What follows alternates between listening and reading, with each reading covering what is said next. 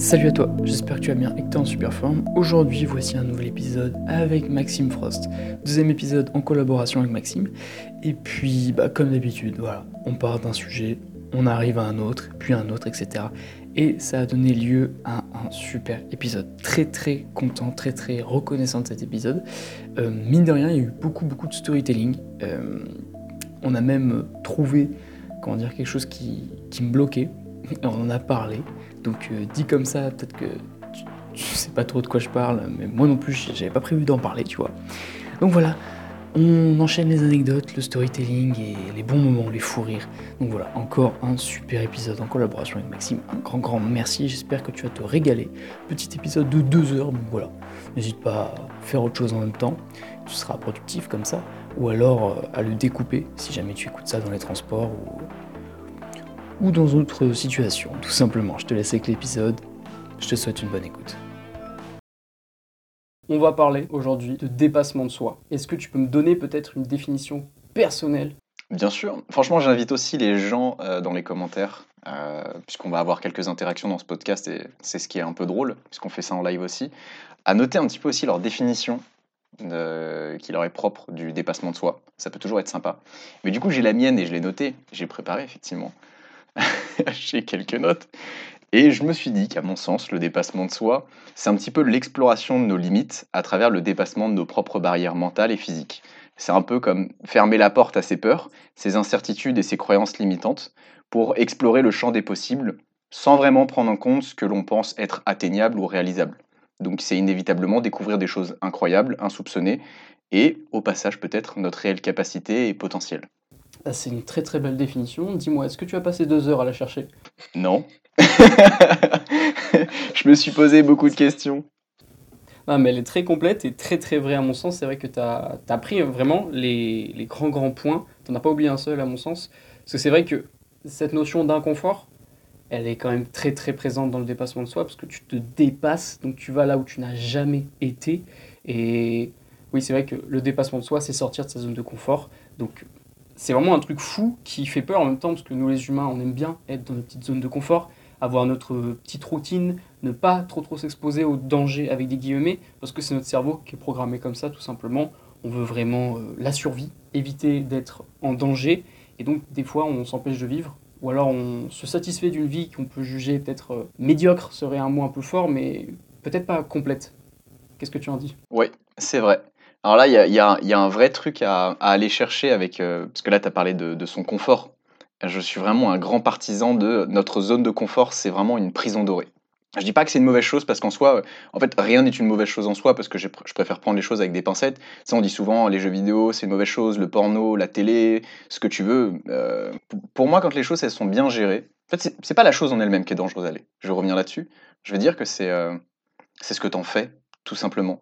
Donc le confort, c'est une excellente chose. Le confort, c'est un peu l'apogée de, de, de, comment dire, du modernisme. Ce que je veux dire, c'est qu'aujourd'hui, on vit bien. Enfin, le confort en France, du moins, ou euh, je veux dire dans une grande partie de, de, de, de l'Occident, c'est le confort tel qu'on le connaît. On a vraiment la chance, tu vois. On fait vraiment partie. Euh, D'ailleurs, euh, beaucoup de gens sont là à se plaindre. Mais franchement, on fait vraiment partie du top 5 des pays qui ont vraiment un confort euh, très agréable. On, a un matelas, quoi qu'il nous arrive, on a un matelas de sécurité. Ça, c'est un vrai confort. C'est un vrai confort parce qu'on n'a pas cette peur de crever de faim, de, crever de quoi que ce soit. Pour la plupart d'entre nous, je veux dire. Et, euh, en fait, ça nous plonge dans un état où bah, on est en, enclin à ne plus faire d'efforts, en fait, à se dépasser, à rentrer dans sa zone d'inconfort. Et du coup, pour moi, c'est vraiment l'une des, c'est ce qui crée une, une, grande partie des pathologies, je veux dire mentales ou physiques, de, de, de, de nous, les Occidents, tout simplement. On est là, on se crée nos propres problèmes parce qu'on n'a plus de problèmes. Donc ça rentre un petit peu dans ce que disait Nietzsche, tu vois. Je ne vais pas rentrer un petit peu dans ses discours, sauf si tu veux qu'on rentre un petit peu dedans et si tu as quelque chose à dire à ce niveau-là. Mais...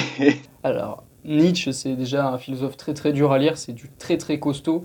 Donc euh, honnêtement, je pense que euh, c'est compliqué de retranscrire ce qu'il a voulu dire de manière assez simple, sans devoir sortir le bouquin euh, en particulier. C'est vrai que c'est quand même costaud Nietzsche. Donc voilà, pour tous ceux qui veulent s'aventurer un peu dans des livres de philosophie, Nietzsche, c'est un sacré morceau. Voilà. Ouais, il y a Florent Tavernier, je trouve, qui fait un bon travail à ce niveau-là, son équipe aussi. Je sais pas si tu suis sur YouTube, j'aime beaucoup. Il parle aussi du concept du coup de Nassim Taleb, dont on aura l'occasion d'en reparler dans, dans, ce podcast, qui est l'antifragilité.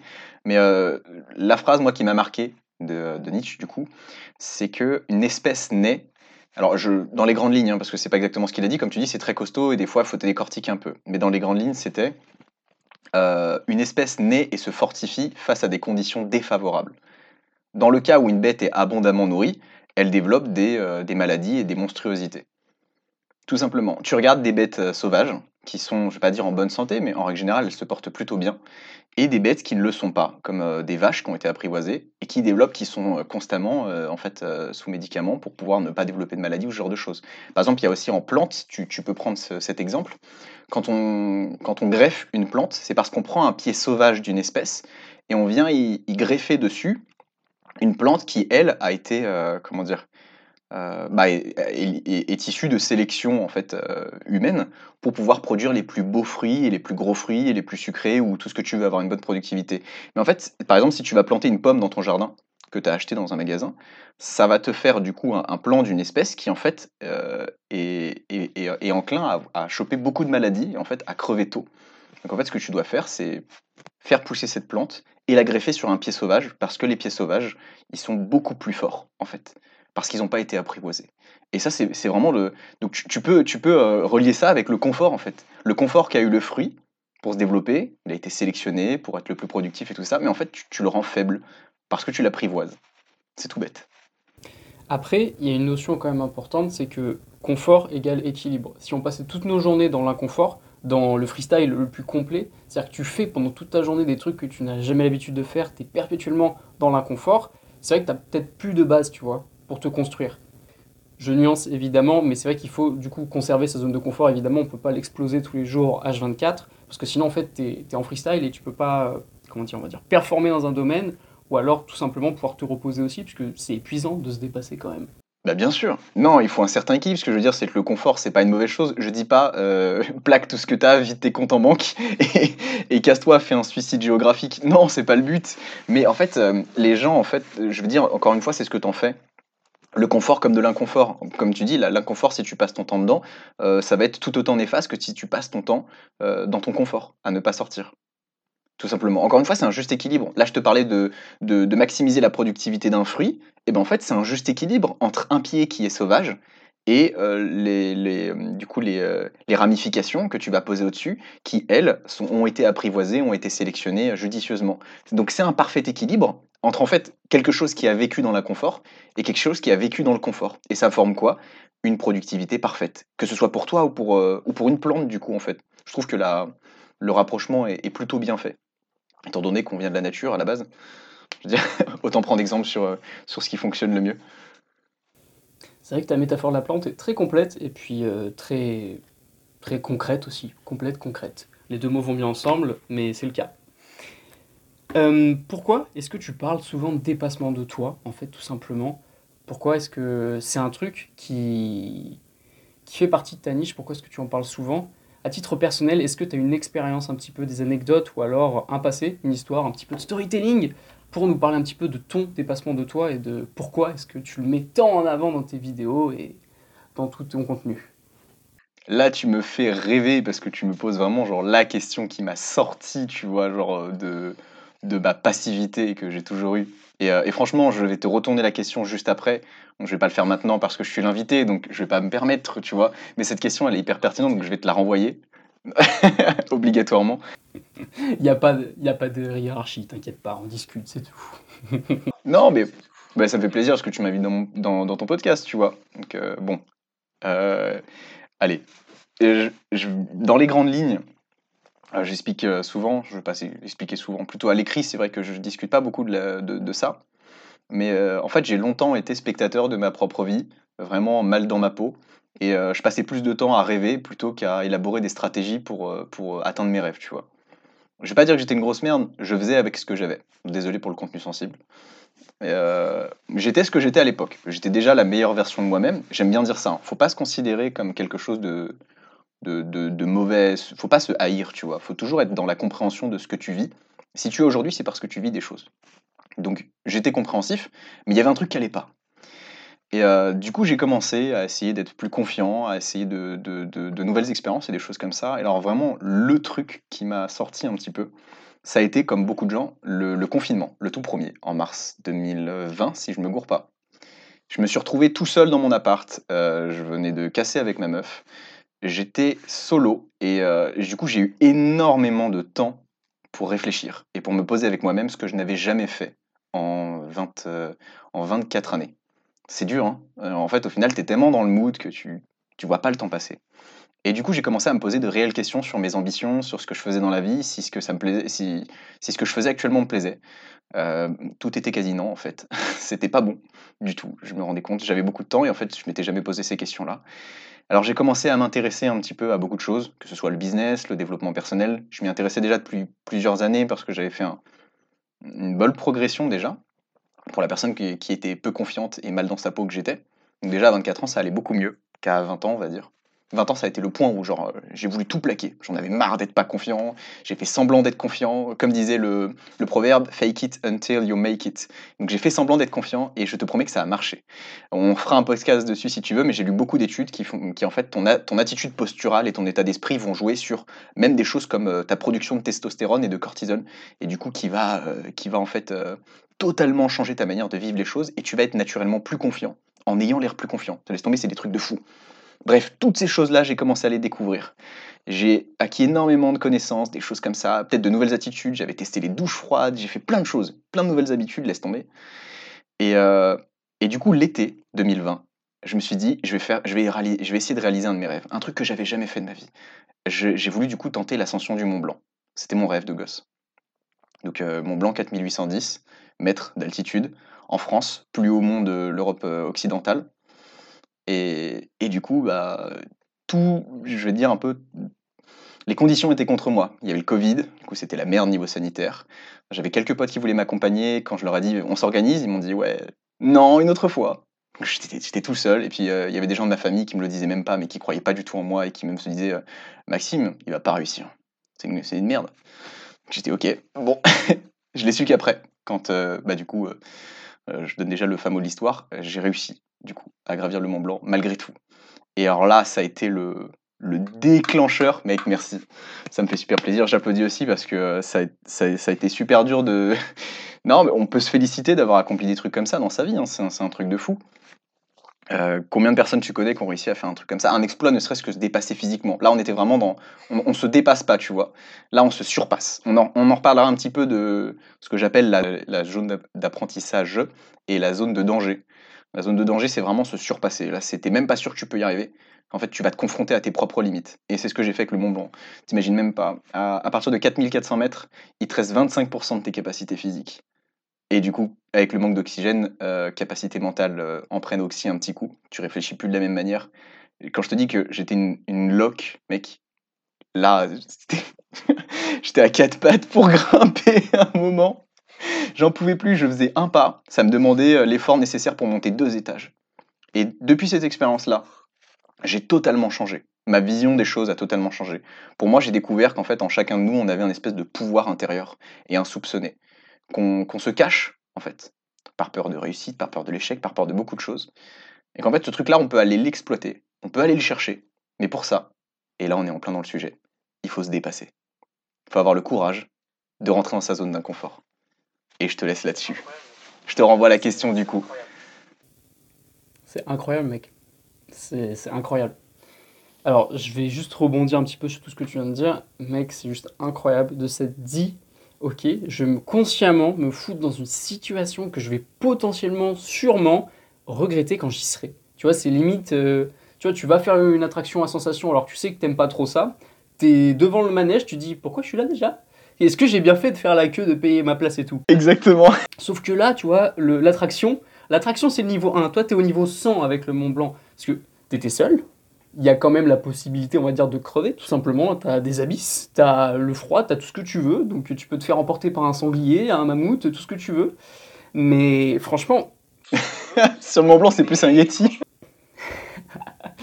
non mais tu vois, enfin, tu t'es vraiment foutu dans une situation, personne aurait envie de s'y retrouver. Entre, tu vois, tu devais penser peut-être à ta couette chaude, te dire mais qu'est-ce que je branle là en fait? Pourquoi est-ce que je suis là? Mais c'est vraiment comme ça en fait que tu, tu brises tout ton mur de croyances, parce qu'en fait, on a tous des, petits rêves comme ça et tout, de se dire putain, ce serait cool que je voyage, etc. Mais il y en a beaucoup qui le font pas. Et ceux qui partent par exemple seuls à l'étranger, c'est un petit peu dans le même style que toi. C'est vraiment tu, sur un coup de tête, tu te dis, mais c'est sûr, ce sera bon pour moi, parce que je vais sortir de ma zone de confort. Et tu le fais alors que tu sais que tu vas avoir peur, parce que c'est un truc que tu n'as jamais l'habitude de faire. En plus, tu avais les réticences de tes proches. Donc, c'est juste incroyable que tu aies réussi à braver tout ça. Et tu devais être en haut et te dire, mais putain, je, suis le roi du monde. Et tu avais raison, quoi. Franchement. Incroyable, je sais pas si t'as vu, euh, j'avais partagé une photo comme ça. En haut, j'avais même imprimé un truc, c'était un, un petit papier avec marqué Mange tes morts dessus. Et en fait, j'ose espérer que c'est le plus haut Mange tes morts qui a jamais existé. Si quelqu'un fait mieux que 4810 mètres, je veux le voir. Mais tu sais, t'as dit un truc intéressant, c'est que beaucoup de gens euh, ont des rêves comme ça et se donnent pas en l'opportunité de, le faire. Alors il y a plein de choses qui rentrent en compte, mais il y a un truc qui m'a marqué parmi. euh, D'ailleurs, bah, ça fait par- partie des gens qui croyaient pas en moi. Euh, big up à lui, c'était mon, beau-père, qui m'a dit un truc. Je disais, ouais, je, rêve du Mont Blanc et tout ça. Il me dit, mais, mais ça, ça fait longtemps, tu vois. Bah oui, depuis que je suis gosse. Il me dit, mais tu crois que c'est à quel âge que tu vas le faire, le Mont Blanc? Je dis, bah je sais pas. Il me dit, tu crois, tu crois qu'à 40, 50 ans, tu vas aller tenter le Mont Blanc? Je dis pas qu'il y a des gens qui peuvent pas le faire à cet âge-là. En fait, il m'a dit, mais, mais Maxime, t'as 20 berges, t'es jeune, t'es fort, vas-y maintenant. Qu'est-ce qui t'attend? C'est pas à 50 ans que tu vas le tenter. Et je me suis dit, putain, oui, mais je remets ça à demain. Là, je peux prendre la décision, là, tout de suite, d'y aller, de, de m'organiser, c'est-à-dire de transformer un rêve en objectif. C'est totalement différent, parce qu'un objectif, tu vas, tu vas le décomposer en plans, puis ensuite en plan, tu, tu vas par étapes comme ça, et tu, là, tu vas pouvoir l'accomplir pas à pas. Et là, c'est vraiment le pas à pas, c'est le plus beau, euh, c'est la plus belle manière que tu peux te représenter un objectif, c'est-à-dire que quand tu fais chaque jour un pas vers tes objectifs, tu es sûr d'atteindre le, sommet, on va dire, de la montagne à un moment donné. Et donc c'est là, que- c'est là que je me suis dit, ok, euh, arrête de rêver, agis. Et quand tu prends la décision, le plus dur, c'est pas la décision, c'est de s'y tenir. Parce qu'après, après, tu as toutes les choses inconfortables qui viennent derrière, comme tu as peur de l'échec, du jugement, de la réussite, de tout ce que tu veux. Mais il faut vraiment se tenir à, ses rêves. Franchement, c'est beau de dire qu'on a des rêves, mais il faut les transformer en objectifs. Sinon, tu rêves toute ta vie. Donc, t'es rêveur, t'es spectateur, t'as des objectifs, t'es acteur de ta vie. Voilà tout. On a une petite question dans le live, Maxime. Est-ce que tu as fait l'ascension du Mont Blanc avec un guide de haute montagne ou est-ce que tu y allais tout seul en mode balai couilles Tout simplement. Ah, merci. Ouais, j'allais répondre justement, et c'est bien de poser la question. Et euh, d'ailleurs, salut Alexis, parce qu'il avait dit euh, salut tout à l'heure. Euh, je suis parti avec un guide, étant donné que je suis suicidaire, mais j'ai mes limites. étant donné que si tu... Alors, pour l'avoir fait une fois, du coup, je pourrais te dire, je connais plus ou moins le chemin maintenant. Mais ce que je veux dire, c'est que y aller sans guide, donc en plus sans téléphone, sans, sans, téléphone GPS, sans chemin précis pour y aller, parce qu'en plus, il venait de neiger 60 cm il y a deux jours, donc euh, en- les traces, elles étaient pas très visibles. J'aurais tenté, effectivement, j'aurais pu tomber dans une crevasse. J'aurais pu même me, fouler une cheville ou m'en casser une et ne pas pouvoir appeler qui que ce soit. Il faut savoir que sur les 400 derniers mètres, ah mais je- j'aurais été foutu, c'est sûr. Il y a des gens qui meurent chaque année, hein, attention, c'est pas un truc, euh, c'est pas juste une grosse promenade, faut pas prendre ça à la légère. Sur les 400 derniers mètres, ça c'est le plus impressionnant, t'es sur des crêtes. Donc t'es sur des crêtes qui sont comme ça, t'as à peu près je veux dire 50 cm pour marcher, 80 max. Donc si tu fais un pas de côté, tu tombes soit du côté droit, côté Italie, tu as 2000 mètres de dénivelé comme ça, soit tu tombes côté gauche, côté français, tu as 1500 mètres de dénivelé comme ça. Et si t'as pas de piolet pour essayer de t'arrêter comme ça, tu sais, en le plantant euh, dans la neige, t'es foutu T'es mort On dit même qu'en règle générale, si- d'ailleurs, t'es devant le guide, et si tu tombes, le guide doit se jeter de l'autre côté pour que la corde qui nous relie euh, fasse du coup, euh, nous stoppe tous les deux. Tellement c'est dangereux. Donc oui, je suis parti avec un guide, parce que, euh, bon, je voulais quand même mettre toutes les chances de mon côté, et surtout pas mettre ma vie en danger, parce que je pense qu'avec une expérience comme ça, t'as qu'une envie, c'est de recommencer, et certainement pas de te tuer. Mais surtout, c'est que du coup, ça t'a rajouté une petite pression financière parce que tu te dis, là, je paye quelqu'un, donc je suis obligé d'y aller. Tu te laissais pas le choix en plus, quoi. Ça fait un petit, petit truc en plus. Mais bah, quand on met le porte-monnaie, l'humain est beaucoup plus motivé déjà. Donc c'est pour ça qu'il faut s'en servir en fait. Il faut se foutre dans la merde, tu vois. Des fois, claqué, je sais pas combien, plusieurs centaines d'euros alors que t'as peut-être pas les moyens pour vivre ce putain de rêve que tu remets à plus tard. Parce qu'en vrai, il vaut mieux peut-être claquer ces centaines d'euros là et vivre un truc juste unique, transformer ta vie, plutôt que de les garder, les utiliser en fait, les dilapider en McDo, club, je sais pas quoi et tout, et te regarder à la fin de ta vie te dire putain, je serais bien parti finalement, je l'aurais bien tenté cette expérience. Donc c'est. Enfin, des fois, il faut savoir se foutre dans la merde parce que je vais dire ça, il n'y a jamais de scénario catastrophe. C'est ce que je me dis toujours. Après, j'ai de la chance, j'ai une famille, j'ai des amis, j'ai une copine. Donc c'est vrai qu'il y a beaucoup de choses qui. Je suis protégé. Je suis vraiment. euh, Enfin, je veux dire, si un jour j'ai plus de sous, mais j'ai mes parents. Bah, je peux trouver un travail. On est en France, donc euh, j'ai quand même euh, quelques diplômes, donc ça peut m'être utile. Donc tu vois, je suis vraiment privilégié là-dessus, je dis pas le contraire. Mais en vrai, je me dis toujours, il n'y a pas de scénario catastrophe, parce que sinon on psychote et tout. Et là, en vrai, ça, ça doit être incroyable. En vrai. Mec, tu sais, je pense que tu l'as vraiment mérité, ton, ton blaze de Maxime Frost. Là. Tu l'as obtenu, tu sais, au niveau du Mont Blanc. T'es allé chercher comme dans un jeu vidéo. Blah Maintenant, je m'appelle Frost. Là, tu l'as mérité. Exactement, j'ai tapé dans le cube, j'ai vu l'appellation Frost tomber, je, je l'ai prise direct. Là, franchement, c'est fou. Mais tu sais que je te, rejoins sur un truc, il n'y a pas de scénario de catastrophe, ouais exactement, Euh, mal dit, mais bon. Euh, le pire scénario pour moi, c'est vraiment de ne rien faire. De, quoi qu'il t'arrive dans la vie, même si tu agis et que tu fais pire, je veux dire, c'est le seul et unique chemin qu'il te fallait pour comprendre et pour retenir cette leçon. Si tu fais rien dans ta vie, malfois, il t'arrivera pas grand-chose. Et pour moi, ne pas prendre de décision, c'est souvent la pire décision à prendre. Donc en fait, tu remets à tes peurs la décision. Parce qu'en n'agissant pas, tu, en fait, tu prends une décision, mine de rien. Tu prends la décision de ne pas agir. Pour moi, c'est la pire, je te promets. Donc maintenant, j'en étais pas sûr avant.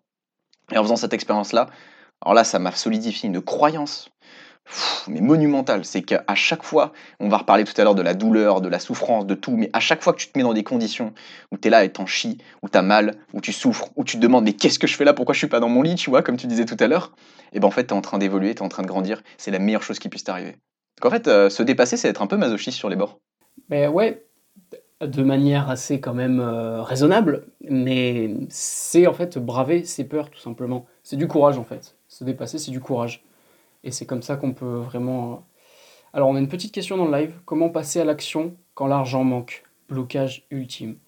Alors c'est vrai que... Après, l'argent, c'est vraiment un moyen, mais il en existe d'autres.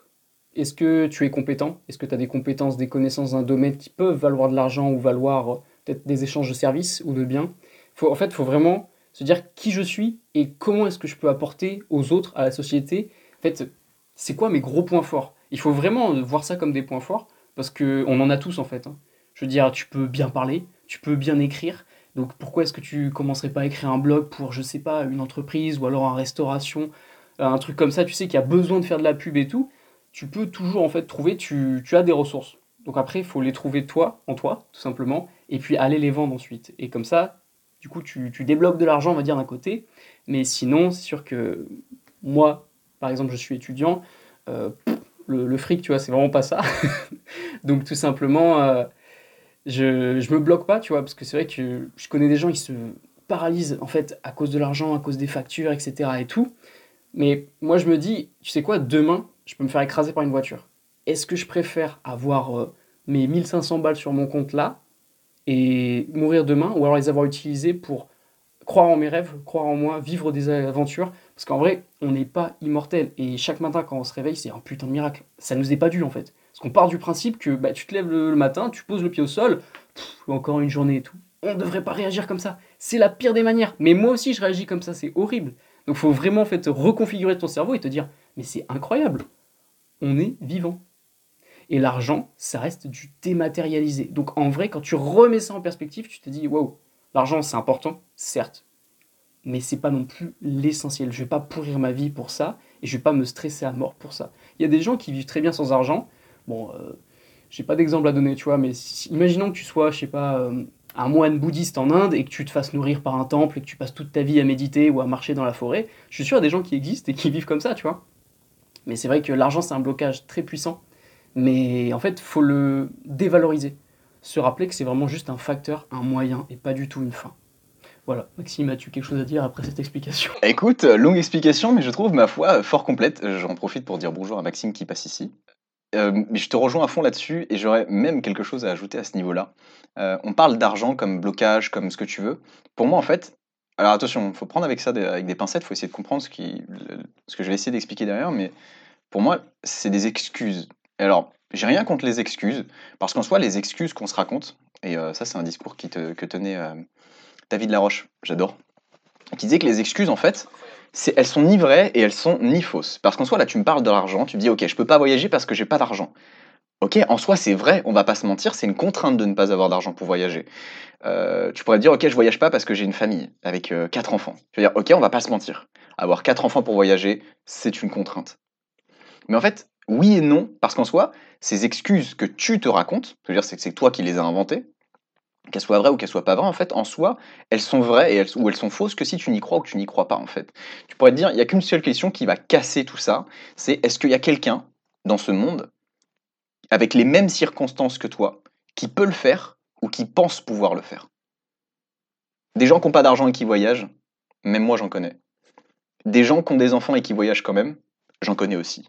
Et je suis sûr qu'il y a des gens qui ont peut-être ta situation, qui ont peut-être même pire, et qui voyagent quand même, et qui sont libres quand même, tu vois. Genre, tes excuses, là, il, a utilisé euh, un, mot très fort qui était blocage ultime.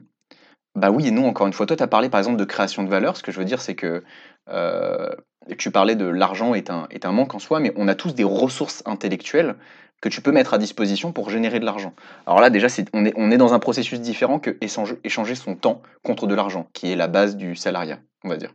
Donc là, déjà, tu rentres dans un autre truc. Et j'apprécie énormément parce que, en tant qu'entrepreneur, toi comme moi, c'est ce qu'on veut essayer de faire. On veut essayer de mettre l'argent à notre service et pas l'inverse. L'argent est un très bon esclave, mais un très mauvais maître. J'adore dire ça ça passe, ça passe bien. Non, mais c'est vrai, c'est vrai. Ce qu'il y a, c'est que euh, si tu es là et que tu passes ton temps à enfin, tu passes ton temps ouais, bah, à l'échanger contre de l'argent, en fait, tu pourras. Il y a un moment, en fait, tu vas rencontrer un blocage et bah, c'est ton propre temps. Et sauf que, en fait, tu pars du principe que l'argent, il est illimité. L'argent, tu disais que ça va et vient. C'est comme un fluide. Je suis tout à fait d'accord avec toi. Je te rejoins là-dessus. Toutefois, le temps, on a un capital donné. D'ailleurs, tu sais même pas quel capital tu as. Il peut s'arrêter demain, comme il peut s'arrêter dans 60 ans. Et, euh, et ça, tu peux plus tu peux pas l'échanger, tu peux pas le stocker, tu es obligé de le dépenser. Chaque seconde que tu dépenses de ta vie, elle est perdue, inévitablement, quoi que tu fasses. Alors autant euh, la passer à faire quelque chose que tu aimes déjà. Et aussi, il y a un autre truc, et euh, j'adore, j'adore cette, cette façon de voir les choses, mais la grande longévité de l'espèce humaine, en, l'occurrence, nous, une femme, on dit souvent qu'une femme, ça vit à peu près jusqu'à 80 ans, je crois, et un homme 75 à peu près. Bon, bref. Sauf que tout le monde, c'est une moyenne. Hein. Encore une fois, il faut prendre avec des pincettes parce que c'est une moyenne. Tu peux partir demain. Et en fait, cette grande longévité, c'est vraiment une chimère. C'est une chimère parce que tu as l'impression d'avoir le temps, mais en fait, tu sais même pas quand tu vas t'éteindre. Tu peux partir demain, ne pas profiter, se lever le matin comme tu as dit, et te dire oh, encore une journée de merde, ou alors oh, encore un lundi. Mais waouh mais tu sais que tu peux partir aujourd'hui et tu te lèves le matin avec ce, mindset-là? Putain, mais flingue-toi tout de suite en fait. Sincèrement, moi je, je, te le dis tout de suite, c'est non. Oui, alors c'est un peu extrême. Moi je suis désolé. Non.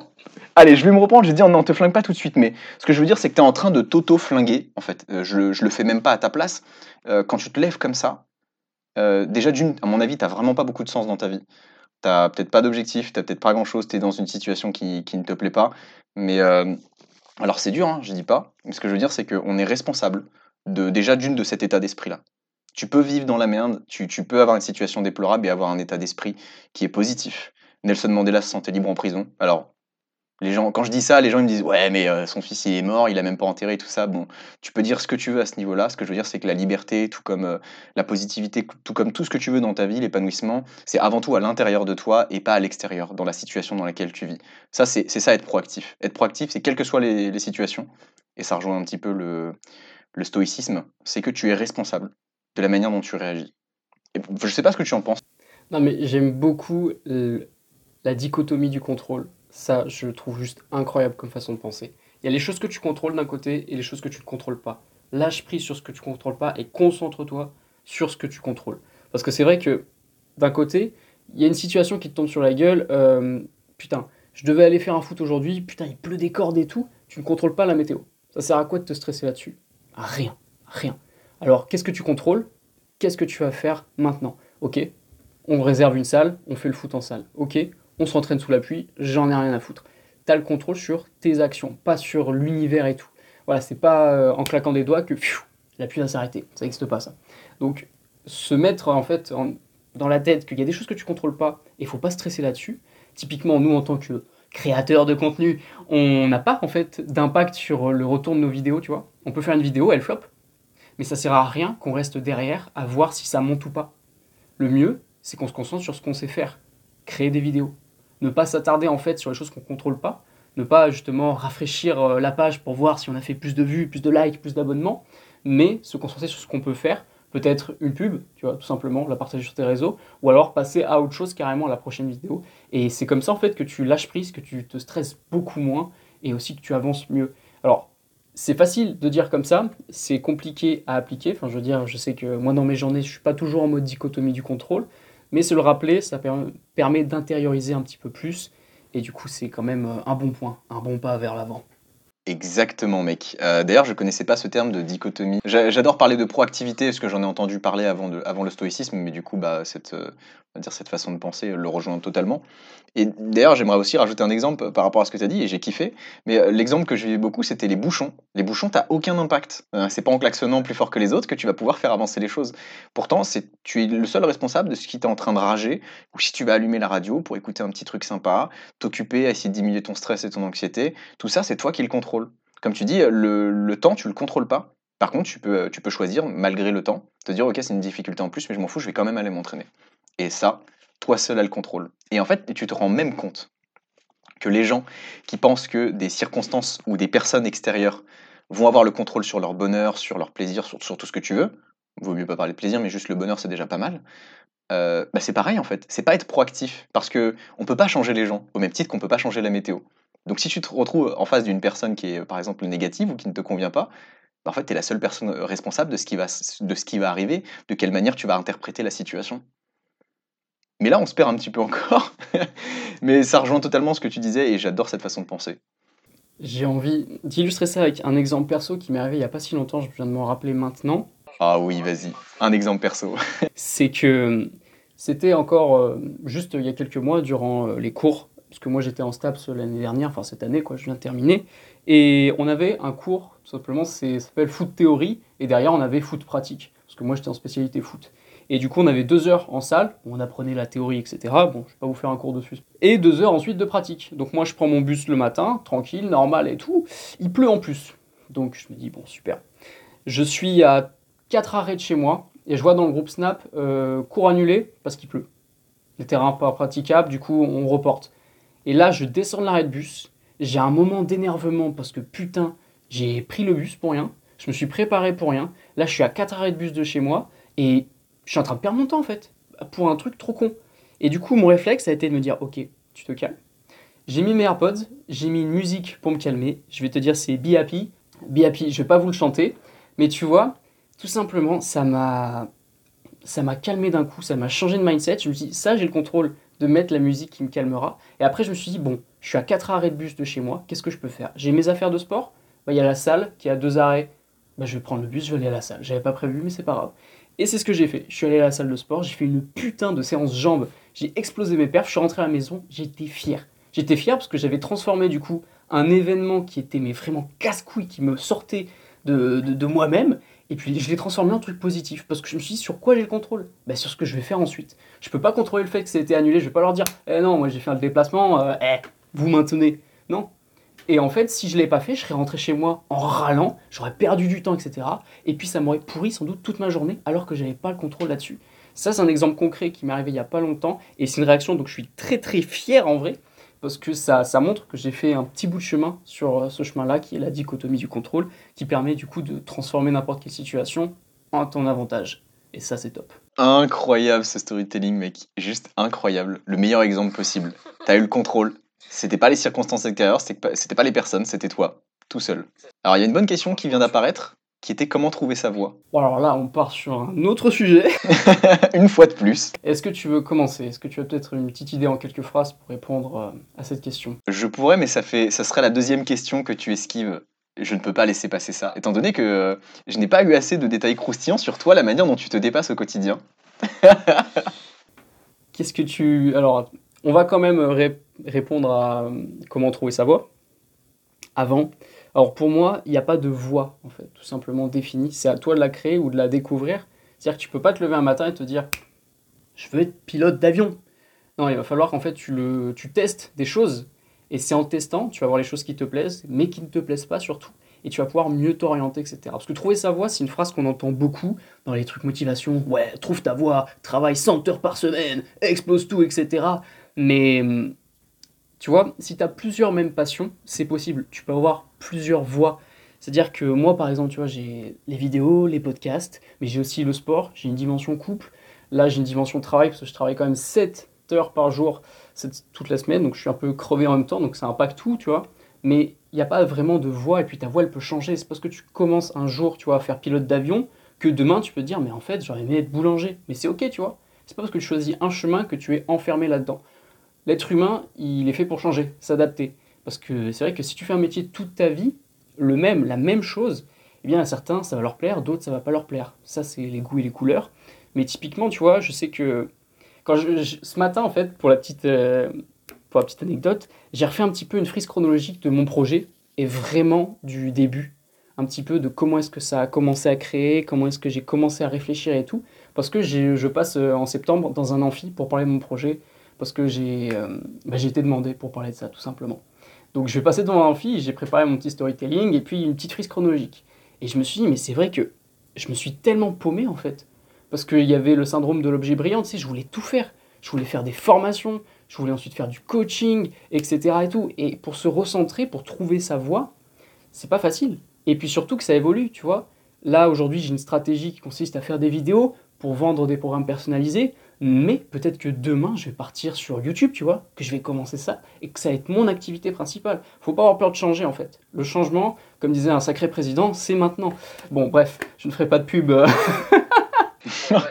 ah non On est sur de l'humour évidemment, mais le changement, c'est pas négatif, c'est même positif. Parce que la routine, il y a des routines productives, des routines positives, mais la routine au sens propre, si toutes tes journées se ressemblent, eh bien, ça va commencer à créer un, mal-être mental, on va dire. Alors, pour te répondre, le syndrome de l'objet brillant, c'est un petit peu comme une pie, tu vois, qui verrait des trucs qui brillent et qui ne saurait pas où aller. Donc elle irait un peu partout à la fois, mais elle avance pas. Tout simplement. Donc en fait, c'est vraiment ne, pas se fixer, ne pas se mettre le focus sur un truc précis. C'est vrai qu'à un moment, je voulais lancer un site internet, j'avais créé une page Facebook où je faisais tous les jours des conseils nutrition et tout, mais je m'étais en fait éparpillé, parce que c'est kiffant, parce que j'avais plein d'idées et tout, donc c'est pas forcément une mauvaise chose. Ça m'a du coup un petit peu drivé, parce que je sais ce qui fonctionnait, ce que j'aimais, ce que j'aimais un peu moins, et du coup, j'ai gardé les trucs qui me plaisent le plus. J'ai construit un peu ma voix, tu vois. Bah, franchement, très bonne manière d'y répondre. Ouais, l'objet brillant. Ça, c'est euh, franchement, beaucoup de créateurs finissent. Au bout d'un moment, tu manques d'idées. Et en fait, au bout d'un moment, t'en as tellement, du coup, on appelle ça l'objet brillant. Tu sais même plus où te placer, tu sais plus où mettre la tête. Et t'as as, essayé beaucoup de choses. Aujourd'hui, tu trouves un petit peu le, domaine où tu te sens bien. C'est une excellente chose parce que beaucoup se perdent mais ne s'y retrouvent pas. Du coup, je pourrais revenir d'ailleurs sur euh, ce que tu disais au début le fait que trouver sa voix, c'est un peu un terme aussi que je trouve qui a été un peu trop surreprésenté, ou du moins trop mis en avant, mais trouver sa voix, je, vais, dire que c'est improductif, je vais me dire que c'est pas forcément très, très, constructif en soi, parce que je suis très partisan du, euh, dans l'escalade comme dans beaucoup de choses, il y a mille et une façons de, gravir euh, une falaise, on va dire. Tout comme il y, a un célèbre adage qui dit que tous les chemins mènent à Rome. Donc quand tu veux aller à Rome, concrètement, quand tu sais où tu veux aller, et surtout pourquoi tu veux y aller. Tous les chemins sont bons. Que tu fasses, comme tu as dit, un site internet avec des conseils euh, quotidiens, que tu fasses une newsletter, que tu vends des programmes personnalisés, que tu fasses du coaching, que tu fasses du truc en salle, on s'en fout parce qu'en fait, euh, tout ça, ça t'amène à un seul et unique endroit, si tu l'as défini en amont, bien sûr. Et du coup, ça rejoindrait même la question qu'il a déjà posée, la personne qui nous pose des questions depuis tout à l'heure, d'ailleurs, merci beaucoup, euh, qui disait comment, qui disait quoi Qui disait comment savoir ce que tu veux un petit peu dans la vie. En fait, pour moi, il y a vraiment un seul truc. C'est définir ce que tu veux faire dans ta vie. Ça peut passer par une bucket list. La bucket list, c'est essentiel. C'est vraiment la base des trucs à faire. Et une autre, c'est pour ça que j'appelle ça l'exercice entier. J'aime bien appeler ça la, la B W list. C'est ta bucket list et ta why list. Concrètement, la liste des pourquoi. Donc, les choses que tu veux faire et surtout pourquoi tu veux les faire. Parce que quand tu sais où tu veux aller et quand tu sais pourquoi où tu veux aller, tous les chemins sont bons, tu t'en fous tu fais ce qui te fait plaisir. Et même si le chemin, tu te rends compte que c'est pas le bon, le but c'est pas de le but pas de, faire le chemin. Le but c'est un peu de te rapprocher de ce qui te fait kiffer. Donc toi, ce qui te fait kiffer, euh, vraisemblablement, c'est de partager des trucs autour du sport, autour du bien-être et tout ça, dont Objectif Good Life, et dont je kiffe tes conseils, tu vois, et que je dévore encore euh, tous les jours à chaque fois que tu sors une vidéo. Moi aussi, gros cœur et gros big up. Mais parce qu'en fait, tout ça, que tu le délivres à l'écrit, à l'oral, que tu fasses des podcasts, en fait, euh, c'est juste la forme qui change. Dans le fond, tu fais toujours la même chose, tu fais ce qui te fait, tu fais ce qui te fait triper, tout court. Et pour moi, c'est le, c'est ça, tu vois, genre avoir trouvé sa voie, savoir trouver ce que tu veux faire et pourquoi tu veux le faire. Et après, qu'est-ce que. Quoi que tu fasses, on s'en fout, mec. Juste fais-le, fais-le parce que ça te fait triper. Je terminerai là-dessus. Justement, on a une autre question, mais c'est le où je veux aller que je sais pas. Eh bien, comme je disais euh, juste avant, teste. C'est quoi tes passions en fait? Parce qu'une passion peut devenir un métier.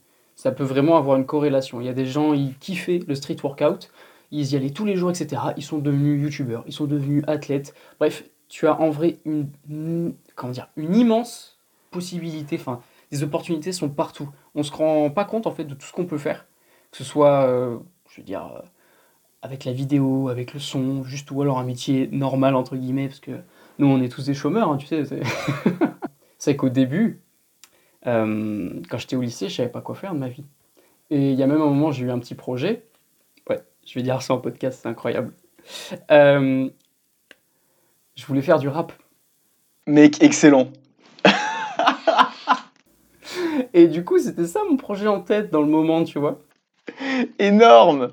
Et en vrai, pour écrire, trop fort. Je te trouvais des putains de rimes et tout. Pour chanter, c'est là que j'ai découvert que j'avais une voix de casserole. Et c'était inaudible, horrible. J'arrivais pas à me caler sur les prods et tout. Alors, on peut me dire, oui, mais c'est du travail, etc. Mais j'étais tellement, enfin, je détestais tellement, ça mérissait tellement le poil de me réécouter que j'étais là, non, mais c'est pas possible, c'est pas possible, c'est pas possible. Et une chose en entrée dans une autre, euh, j'ai arrêté. Et puis, c'est vrai que ça me fait chier, en fait, d'abandonner, tu vois. Parce que l'abandon, c'est quelque chose que je, déteste. Je déteste abandonner, tu vois. Mais c'était un bon abandon, je pense, parce que j'allais en fait m'empêtrer dans un truc qui, qui vraiment n'était pas, euh, comment dire, épanouissant et dans lequel je me sentais pas compétent, parce que c'est important aussi de se sentir euh, efficace là où tu es, même si forcément il va falloir que tu apprennes au début, tu, tu commences toujours ceinture blanche dans tous les domaines, tu vois. Moi, le premier, tu vois, pour le podcast, oh putain, mes premiers épisodes de podcast, ça va que je les ai supprimés.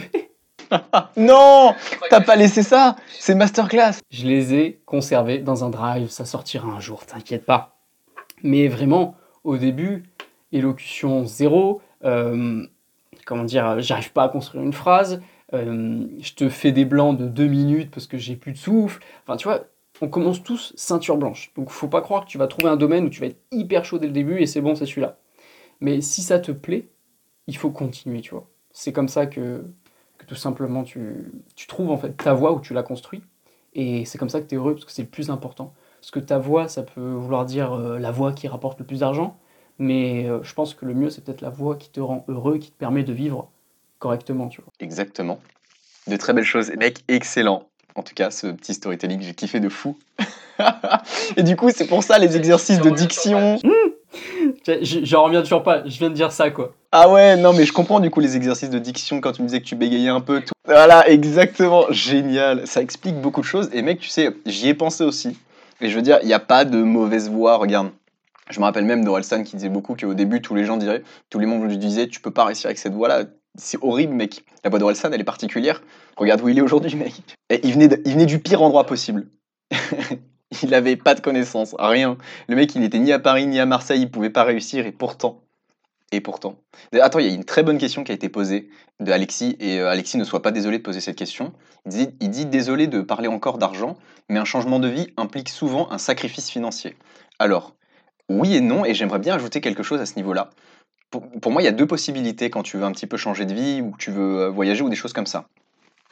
Euh, soit tu veux garder ton confort actuel et tout ce que tu as dans ta situation, et là, tu es obligé de gagner plus d'argent, donc tu es obligé d'ajouter quelque chose. Si tu veux rien retirer, tu es obligé d'ajouter, nécessairement. Par contre, si tu veux pouvoir euh, changer de vie, tu peux aussi retirer des choses dans ton confort actuel et dans ta situation qui va te permettre d'en ajouter de nouvelles. Concrètement, si tu veux vivre comme un prince et, euh, partir en Asie, avec le salaire que tu as, tout en gardant tout ton confort, tu vas devoir nécessairement dépenser beaucoup plus que ce qu'un local va dépenser pour pouvoir avoir son minimum de confort strict. Et encore, dans la plupart, ils, vivent dans des trucs, c'est c'est pire qu'à Paris, tu vois. C'est le 10 mètres carrés, c'est un palace pour eux. Oh, Minute to Coaching qui est là, salutations. Mais alors du coup, si tu veux par exemple vivre avec euh, le salaire d'une personne locale, qui est à peu près, euh, je veux dire, 100 balles, c'est une connerie, mais à, Bali c'est à peu près. Si tu veux vivre avec euh, le, salaire d'une personne locale, bah là il va nécessairement valoir, euh, bah sacrifier non pas tes ressources financières, mais ton confort. Ça peut aussi se faire. Donc dans tous les cas, tu vas devoir faire des sacrifices si tu rajoutes pas quelque chose. Mais c'est des compromis. La vie est un compromis. Un couple, c'est aussi des, des, des, je vais pas dire des compromis, je préfère dire euh, des concessions. La vie, c'est des concessions. Si ça peut t'aider, écoute, euh, j'en serais ravi. Et euh, toi aussi, je sais pas si tu as quelque chose à rajouter, monsieur malade. Monsieur grand corps malade. Le slogan de rappeur. Mais c'est c'est vrai que non, ça freine beaucoup, beaucoup le, comment dire, le manque d'argent et puis un changement de situation. Ça peut induire évidemment une baisse de tes, euh, de tes ressources financières. Mais il y a des trucs en fait qui te rendent heureux mais qui nécessitent pas d'argent, tu vois. Imaginons faire du sport. Si c'est ça qui te rend heureux, ça te nécessite pas d'argent. Sauf si tu veux, comment dire, acheter du matériel ou aller dans une salle. Mais en vérité, tu peux courir, tu peux faire du poids de corps, tu peux aller euh, dans un parc de street. En fait, tout ne nécessite pas d'argent, tu vois. Il existe plein de trucs que tu peux faire toi-même qui sont gratuits. Genre aller te promener en forêt, si c'est ça qui te fait kiffer, c'est gratuit en vrai. Bon, si t'as une forêt à côté, il faut pas que tu prennes la voiture, etc. et tout. Mais il y a plein de trucs en fait, on se dit, bah il me faut de l'argent pour être heureux et tout. Mais en fait, non. Moi, tu vois, j'ai noté ça sur mon petit post-it, parce qu'à chaque fois que je fais un podcast, euh, j'ai mon petit post-it et je note des idées. La boîte à projet. Je t'en avais parlé, Maxime, non? Ou alors peut-être en off. Du coup, ça apparaît pas dans le podcast, je crois. Peut-être.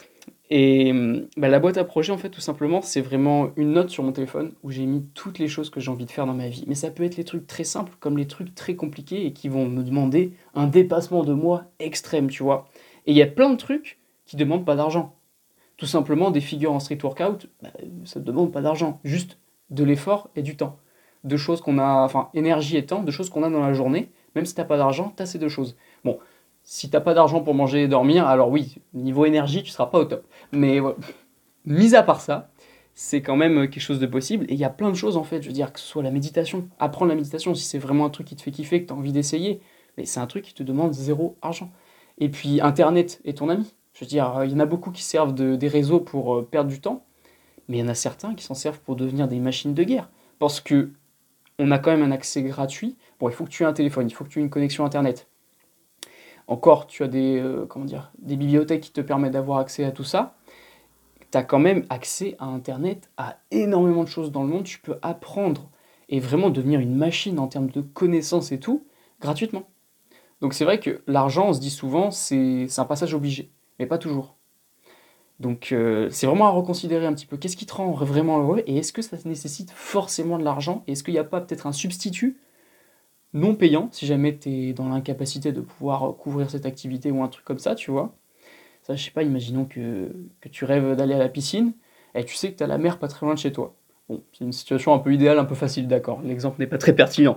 Mais tu vois, il y a, y a des trucs, tu as envie d'apprendre à nager, tu veux pas prendre des cours de natation, mais tu sais que tu as un lac à côté de chez toi. Bon, espérons qu'il est propre ce lac, tu vois. Mais il y a plein de trucs, tu vois. Donc euh, l'argent, c'est pas forcément toujours euh, obligatoire.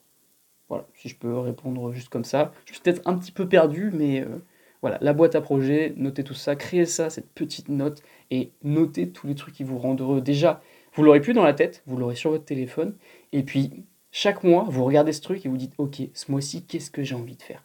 Qu'est-ce qui me rendrait heureux? Qu'est-ce qui me ferait avancer? Et juste, just do it, let's go ensuite. Waouh Incroyable euh, cette inspiration, mec. Je vais faire motivateur, moi, tout simplement. Ouais, mais bien sûr, bien sûr.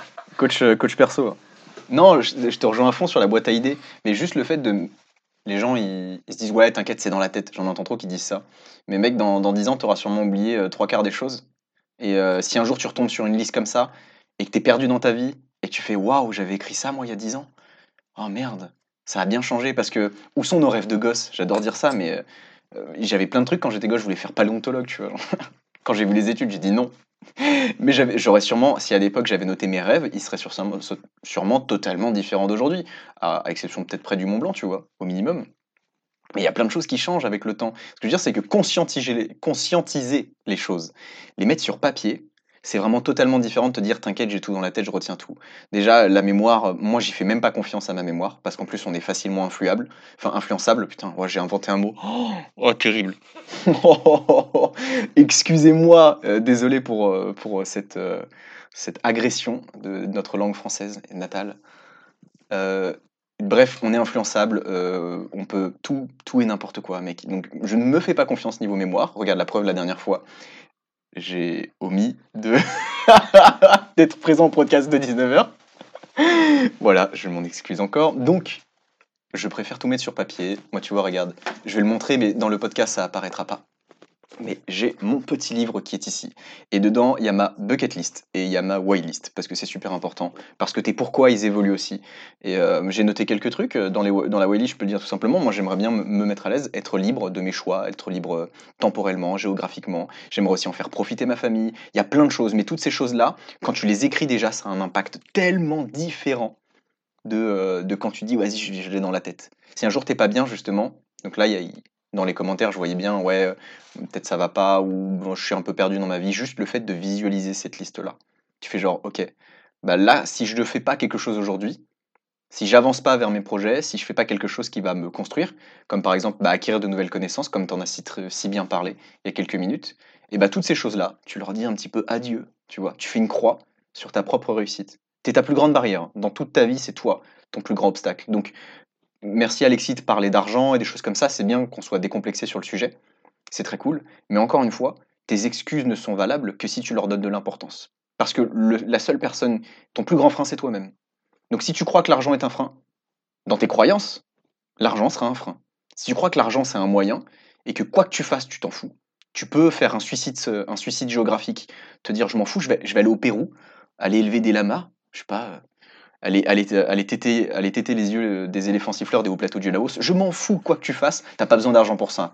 T'as 500 balles sur ton compte, tu prends un billet, un aller simple, et tu vas, te, et tu vas aller te foutre dans, à, l'autre bout du monde, et, et ta vie, elle va être totalement différente. Mais tout ça, tu vas me dire, ah ouais, c'est pas possible, t'imagines même pas. T'es en train, là, si, si tu réagis comme ça, bon, je réagis un peu comme ça parce que la plupart des gens, ils vont tout de suite lever des objections, tu sais. Mais en fait, encore une fois, c'est tes propres excuses. Il y a des gens qui l'ont fait. Et il y a des gens, euh, ils te diront aujourd'hui, c'est la meilleure décision que j'ai prise de ma vie, de me suicider géographiquement. J'adore ce terme-là, le suicide géographique. Il y en a plein qui l'ont essayé, et la plupart sont convaincus. Vas-y, va tousser. Dédicace à Grand Corps Malade. Oh, quel faible. Oh non. Ah, tu sais, si tu Alors. prends plus de douches froides, tu tombes moins malade. Là, on, on- on retourne dans le, dans le sujet du dépassement de soi. Tu sais que la raison principale pour laquelle j'ai arrêté la douche froide euh, totale, c'est parce qu'un jour je suis tombé malade, mais vénère, et en fait j'avais attrapé froid après la douche. Donc truc très très nul. Ah oui, alors, je veux pas que ça apparaisse dans un podcast, ce que je vais dire. Mais tant pis, si tu choisis de le couper, je t'en serais très reconnaissant, sinon tant pis. Non, tu sais quoi, vas-y, tant pis. Euh, Il y a pendant plusieurs mois, d'ailleurs, je, tiens à dire merci du coup, parce que dans les commentaires, je note tout ce que vous dites. Merci pour vos conseils et astuces. God bless you. On t'aime aussi beaucoup. Et il y a mon cousin qui me dit aussi bonjour, donc ça me fait super plaisir de lui dire bonjour aussi. Mais euh, un truc de fou, euh, pendant six mois à peu près, j'ai dû arrêter les douches froides. C'était l'hiver dernier. Parce que mon bide me disait non. À chaque fois que je prenais une douche froide, je me disais ok, j'ai mangé un truc qui passe pas. En fait, c'était la douche froide. J'étais meurtri physiquement. Je te raconte même pas les détails, mais j'ai dû faire une croix sur les douches froides pendant au moins six mois. J'étais méga deg, j'avais envie de pleurer chaque jour que, Dieu faisait, euh, que qui que soit, on s'en fout. Euh, J'étais là devant mon pommeau de douche et je me disais, je vais mettre de l'eau froide. Et ensuite, je pensais à l'épreuve qui m'attendait après. Je prenais une douche chaude.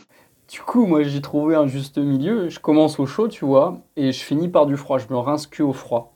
Donc il y a un demi-froid, tu vois. C'est mieux que zéro, parce que un vaut mieux que zéro, tout simplement. Un vaut mieux que zéro. Oh mec, excellent. Cette phrase, je l'ai lue dans le bouquin de Fabien Olicard et je l'ai notée. Je l'ai notée sur mon cahier où je prends des petites notes des bouquins que je lis. Et celle-là, je me suis dit, mais je vais la sortir tout le temps. Et je l'ai sortie tout le temps. Que ce soit dans mes podcasts, je suis sûr que si. oh, il est magnifique ce bouquin. Là, vous voyez pas en podcast, mais Maxime est en train de me le montrer. Ce bouquin est incroyable et franchement, je, je le dis tout le temps, un vaut mieux que zéro, que ce soit dans mes conversations tous les jours ou même dans mes podcasts. Je suis sûr tu fais un tri. J'ai dû le dire au moins huit fois, alors que le bouquin, j'ai lu il y a deux mois, tu vois. Mais c'est vrai que c'est une phrase qui résume tout. Un vaut mieux que zéro. Vérité universelle, c'était boum. Tu peux rien dire à ça. Sinon, je voulais revenir sur un petit truc que tu avais dit, c'est le suicide géographique. Déjà, le mot est incroyable. Et ensuite, ça me fait penser à quelqu'un, Emilio Abril, est-ce que tu connais? Mais mec, euh, pourquoi tu poses des réponses Bien sûr, ce mec est incroyable. Ce mec, ce mec, je l'adore. C'est simple, c'est incroyable. Franchement, un de mes gros goals, c'est un jour de pouvoir faire soit un podcast avec lui, soit une vidéo, soit juste de le rencontrer. Mais putain, c'est vraiment lui et qui m'a poussé à me dépasser, tu vois. Et donc, euh, je mets une demi-réponse sur le dépassement euh, à titre perso. Voilà, tu connais Emilio toi aussi, j'adore ses vidéos, mais Emilio Abril, incroyable. Et lui, c'est ce qu'il a fait. Voilà, je, te- je vais te raconter un truc que tu sais, Maxime. Mais il s'est expatrié en Asie pour monter son business sur Internet, euh, slash YouTube, slash formation. Et alors qu'il avait 400 balles, même pas, je crois, et trois slips propres, tu vois, dans son sac. Il a fait ça.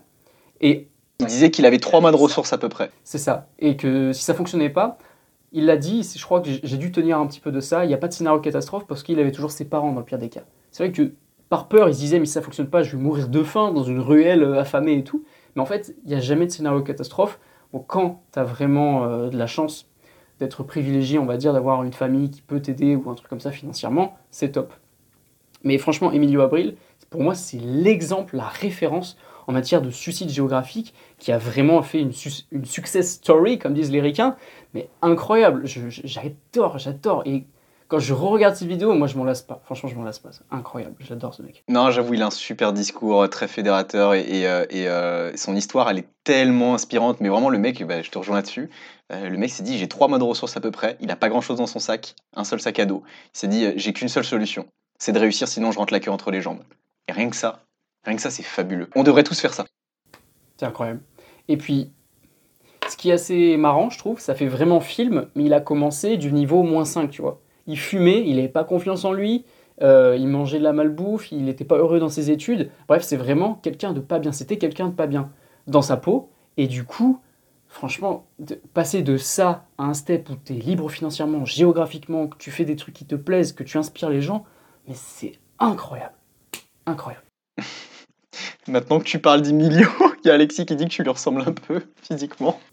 Alors, mais tu sais qu'on me dit des fois, on, on me l'a envoyé une fois sur Instagram, on me dit, mec, ta façon de parler, elle me fait penser à Emilio Abril. Et puis moi, je me suis dit, mais c'est le meilleur compliment que tu puisses me faire, mon pote. Incroyable. Exactement. Et je pensais pas que vous connaissiez tous, mais vous êtes, vous êtes des dieux dans le chat, tout simplement. Vous connaissez Emilio, vous êtes des dieux, voilà, tout simplement. Catégorie dieu, pff, fini, bouclé. Non, mais c'est vrai que, tu vois, je, je pensais pas que tu connaissais, c'est génial. Bon, je pense qu'on pourrait euh, s'étaler sur plein d'autres sujets. Et j'ai dit, on s'est un petit peu encore une fois éloigné du sujet. Et d'ailleurs, t'as toujours esquivé une, euh, une question, toi. en plus, il y a plein de questions intéressantes dans le chat. J'ai tellement envie d'y répondre. En plus, il parle du comment se, euh, se, se- comment dire, se défaire du regard des autres. J'adore ce sujet, mais on n'est encore pas dans le dépassement de soi. Mais en soi, alors, est-ce qu'on rend service ou est-ce que tu réponds en Ah bah, si, un petit peu. Oui, oui, ah oui, oui, c'est vrai que oui. Dépassement mental, je suis d'accord. Autant pour moi, j'ai fauté. Donc, pour la peur des autres ou du regard des autres, écoute, je peux illustrer ça avec mes exemples, on va dire. Je sais que t'aimes bien quand je fais du storytelling, Maxime, donc euh, tu vas être content. Encore un storytelling, j'adore. Euh, comment dire, au collège, j'étais quelqu'un qui avait vraiment zéro, zéro confiance en soi. Et le regard des gens, il pesait tellement sur moi, mais d'une manière incroyable. J'étais un peu dans. C'est vilain de dire ça, la catégorie, tu vois, des gens que tu classes euh, en dessous. Il y, avait les gens populaires, les gens stars, les gens normaux, et puis tu avais moi qui me faisais étrangler en sixième à la clé par les troisième. J'ai- J'avais pas la cote. Je, j'étais très timide, très introverti. En vérité, c'est c'est ma nature profonde, mais j'ai travaillé ça tout simplement. J'ai aussi euh, trouvé des gens qui, qui m'ont permis d'être plus à l'aise, etc. Parce que je suis arrivé au collège, je connaissais personne aussi. C'était un changement de collège, du coup, euh, j'étais seul, tu vois. Et ça, c'est pas facile en vrai, en sixième, de commencer quand t'es timide, avec zéro pote. C'est vrai qu'il y en a qui se connaissaient de, l'école primaire, ils avaient déjà des groupes qui étaient formés, et toi, t'arrives dans la classe, poup Débrouille-toi, gamin C'est vraiment euh, compliqué en vrai. Et hum, j'étais vraiment pas bien, pas bien, pas bien. Et ma meilleure année, ça a été celle de cinquième parce que j'étais avec euh, un bon groupe de potes. Donc euh, gros big up à Thomas, Yuen et Baptiste. Je sais pas s'ils écouteront cet épisode. Mais c'était une super année, voilà. Cinquième, Eric Tabarly. Si t'étais euh, à Gingevic avec moi, écoute, tu connais ce nom. on avait des blazes, nous. C'était pas genre 5e 3 ou un truc comme ça, on avait des blazes. C'était stylé pour ça. Et, et en fait, j'arrive au lycée et le regard des autres, il est tellement plus puissant. Là, je faisais attention à tous les détails, tu vois. Mais je me stressais parce que, en fait, les réseaux sociaux, notamment Instagram, ça a vraiment influencé ça, mais de manière incroyable. Je faisais des hiérarchies sociales en fonction du nombre de likes, d'abonnés des gens que je voyais au lycée, tu vois. Et dans mon cerveau, c'était vraiment l'enfer. Parce qu'en fait, je faisais trop attention à tout. A des fois, je des fois, comment dire, je me, je me censurais, tu vois. Parce que j'avais envie de dire un truc ou de, de, péter un peu une durée, parce que c'est un petit peu euh, ma spécialité, tu vois, d'être un peu des fois dans l'impulsivité, de faire des trucs marrants comme ça. Et je me contenais, en fait, pour ne vraiment pas euh, en fait, paraître étrange aux yeux des autres, peut-être, pour paraître normal, tu vois. C'est un mot horrible à dire, normal. Personne n'a envie d'être normal. Sois toi-même, sois unique, sois extraordinaire. Tu es extraordinaire, pour citer le titre d'un de mes podcasts. Et, euh, et du coup, il y a un moment où j'ai capté euh, que le regard des autres, on n'a rien à foutre. C'est vraiment quand j'ai travaillé à l'usine en vrai, parce que j'ai pu réfléchir sur beaucoup de choses. Et ça, je, suis le seul en vrai à avoir euh, pris de cette expérience, encore une fois, mais c'est peut-être du stoïcisme avant l'heure, parce que j'avais pas encore lu ça. En fait, je m'étais engagé à travailler deux mois à l'usine, c'était horrible, conditions horribles. Je ne vais pas faire un speech, euh, je pourrais dégoûter certains. Et, euh, parce que j'étais dans la découpe de volaille, donc vraiment un truc dégueulasse. Et du coup, voilà, t'as l'eau à la bouche là. Et du coup, en fait, il me restait une solution, enfin un choix, c'était de choisir à quoi j'allais penser pendant 8 heures parce que je faisais toujours le même geste. J'avais pas besoin de me concentrer là-dessus. Et du coup, je suis parti dans des réflexions tellement profondes. Je me suis posé tellement de questions. À chaque pause, je sortais mon carnet et je notais ce que j'avais réfléchi. Je me posais des questions à moi-même et tout. Et cet exercice d'introspection pendant 8 heures, mais t'imagines pas comment ça a changé ma vie. Et je remercie cette expérience traumatisante pour ça, parce que tu sors de l'usine, t'es cassé physiquement, mentalement. Mais moi, j'avais réussi à tourner ça, du coup, il y avait la situation, j'avais pas le contrôle là-dessus. Bah si, j'aurais pu me barrer, tu vois. Mais dans comment dire dans l'idée que je reste, j'avais pas le contrôle sur euh, le fait que ce soit pénible. Ça allait être pénible, point. Mais j'ai eu le contrôle sur la manière dont j'allais vivre le moment et comment est-ce que j'allais rentabiliser l'énergie mentale que j'avais, tu vois. Et c'est comme ça que j'ai vraiment commencé à réfléchir sur énormément, énormément de choses. Et c'est ça qui m'a transformé, tout simplement. Je suis arrivé euh, ensuite euh, à la fac avec un mindset totalement différent. Et ça m'a vraiment permis, du coup, moi, de me transformer. Je sais plus, c'était quoi la question Le regard des autres? Ouais, c'est ça. je suis parti dans un speech. Ouais, mais là, tu, là, tu pars un peu même sur la question euh, du dépassement de soi au début, tu sais. Donc, comment t'as évolué le truc Tu réponds en deux questions en une, mec, c'est incroyable. Continue. Ouais, désolé, j'ai fait un mix des deux. D'ailleurs, juste une petite précision, tu sais que je te comprends à fond. J'ai été volailler pendant un an et demi sur les marchés, donc euh, gros big up, volailler. Du coup, euh, moi aussi, les mains dans la volaille et tout, mais pas des gestes trop répétitifs. Ça, je sais que ça doit être horrible à l'usine de faire que le même geste, tendinite, tout le bordel. Je, je te soutiens à 200% tu, tu, perds ton âme. Donc moi, c'était un gros, gros respect pour les gens qui font tout ça toute l'année, ça toute leur vie et tout. Mais euh, c'est vrai que c'est un truc inhumain. Inhumain, tout simplement. Il y en a qui le font parce qu'ils n'ont pas le choix, c'est malheureux. Mais euh, c'est un truc vraiment, il faut, faut, éviter de vouloir en faire un objectif. Et, euh, et c'est vrai que c'est ça qui m'a permis de me relâcher un peu, enfin, de lâcher prise sur le regard des autres, parce que je me suis dit, mais en fait, les autres, je m'en branle. Parce que c'est pas leur vie, c'est la mienne.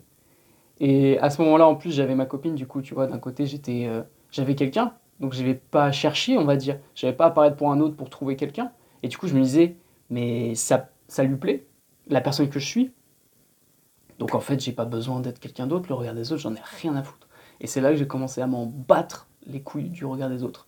Et c'est comme ça, en fait, que j'ai vraiment euh, kiffé. Et des fois, je partais dans des délires et tout, mais mes potes kiffaient parce que j'étais impulsif ou alors marrant juste c'est juste incroyable quoi. Donc euh, en fait, il faut être soi-même et c'est comme ça que tu attires les bonnes personnes, c'est comme ça que tu passes du bon temps. Et franchement, cette année à la fac, j'ai été tellement rigolo.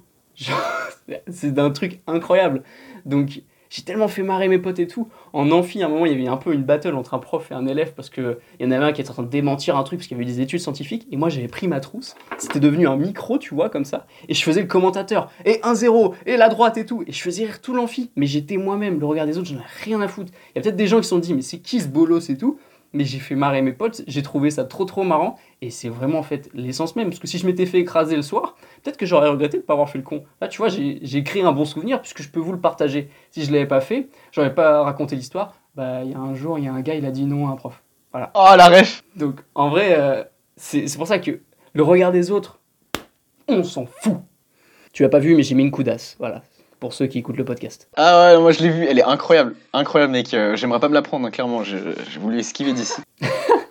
Et je te, je te soutiens à 200%. Et ça, c'est l'affirmation de soi, en fait. Quand, tu, quand le regard des autres pèse trop, en fait, j'aurais trop de choses à dire dessus, on pourrait faire un podcast entier. J'adore ce sujet.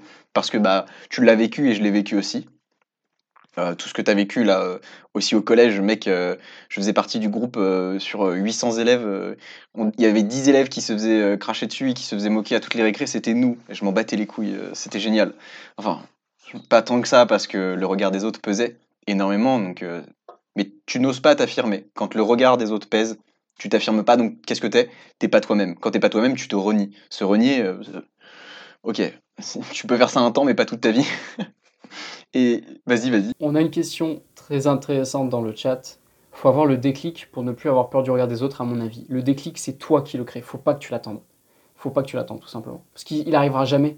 Si tu te forces pas à l'avoir, tu changeras jamais. Parce que c'est toi l'acteur de ta vie. Tout simplement, ça fait très très phrase dev perso, motivateur masculin, immobilier, plus plus plus. Mais c'est vrai. C'est toi le putain d'acteur de ta vie. Donc c'est à toi de créer tes déclics. C'est à toi de créer tes chapitres de vie. Si demain, tu as vraiment envie de changer de vie, de construire un nouveau truc, mais il faut pas que la vie. Enfin, faut pas que tu attendes que la vie te le donne sur un plateau d'argent, parce que ça va jamais se produire. Faut pas que tu subisses les chapitres de ta vie, que tu subisses une rupture, que tu subisses un, comment dire, un licenciement au boulot. Il faut vraiment que c'est, mets ça dans ton ciboulot, c'est toi l'acteur de ta vie. Donc le déclic, c'est à toi vraiment de le créer. Exactement. J'ai toujours cru en un déclic aléatoire. Oh my god. Eh bien non, justement, tu ne vas pas l'avoir l'aléatoire. Faut vraiment, c'est toi, c'est juste toi. Il y a personne qui va t'aider parce que les gens s'en foutent. Les gens s'en foutent de toi, les gens s'en foutent de moi, les gens s'en foutent de Maxime. Parce que les gens ont leur vie et c'est normal. Ils s'en battent les couilles des autres. C'est ta vie. Tu, tu vas pas te préoccuper de la vie des autres.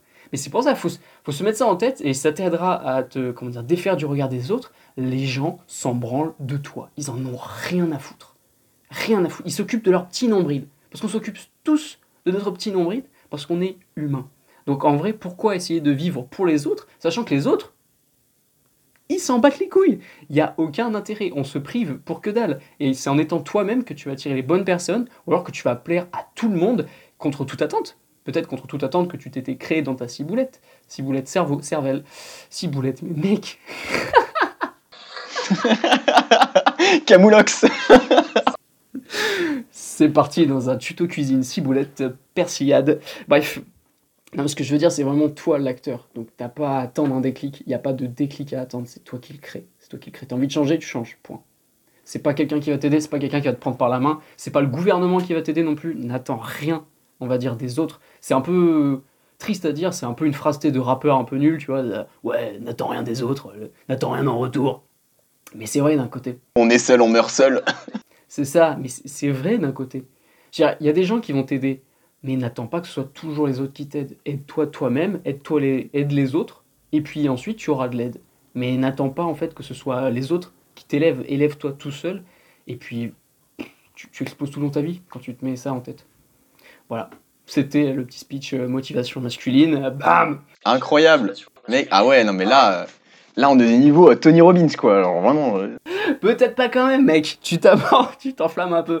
Attends, si, incroyable. Et tu sais, pendant que tu parlais, il y a des choses tellement intelligentes qui ont été dites dans les commentaires. Tony qui disait la vie des autres, AVIS, c'est la vie des autres, VIE. Cette phrase-là, elle veut juste tout dire. D'ailleurs, euh, en règle générale, c'est- euh, c'est l'une des, euh, on va dire, euh, c'est une des lois aussi en spiritualité comme ça. D'ailleurs, il y a quelqu'un qui parle de spiritualité, en dessous qui disait que le changement commence par soi-même, pas par quelqu'un d'autre. Donc, il vient pas de l'extérieur. Je suis tout à fait d'accord. Quand tu parlais de, déclic, en fait, on reparle de, de- ce qu'on disait tout à l'heure, c'est la prise de décision. À un moment, tu prends une décision et tu t'y tiens, et tu dis, bah, tout le reste de ma vie, il va falloir que je m'aligne avec cette décision, ou du moins pour les prochains temps. Si tu décides de changer, si tu décides de te, comme tu le dis si bien, de t'en battre les couilles du regard des autres, bah, toi et toi seul peux prendre la décision. Le déclic, il peut être extérieur aussi. Même toi, tu l'as fait un peu sous-entendre en disant que les bons mots au bon moment, ça peut changer quelque chose. Là, ce qu'on va dire, si ça se trouve, ça va peut-être ouvrir de nouvelles opportunités ou de nouveaux systèmes de croyances ou de fonctionnement à, à des personnes qui nous écoutent. Et on en serait, mais ravis. Pour moi, j'aurais réussi ma journée. Et j'imagine que c'est ton cas aussi, tu vois. Si on a pu aider quelqu'un.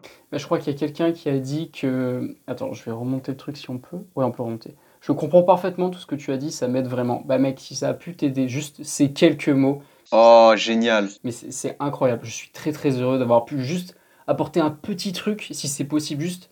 C'est fou, c'est fou qu'on ait ce. Parce que on a une influence incroyable, nous les humains. Tu vois, là, on est en train de parler. On peut influencer beaucoup de monde. Bon, vous êtes neuf sur le live, on s'en branle.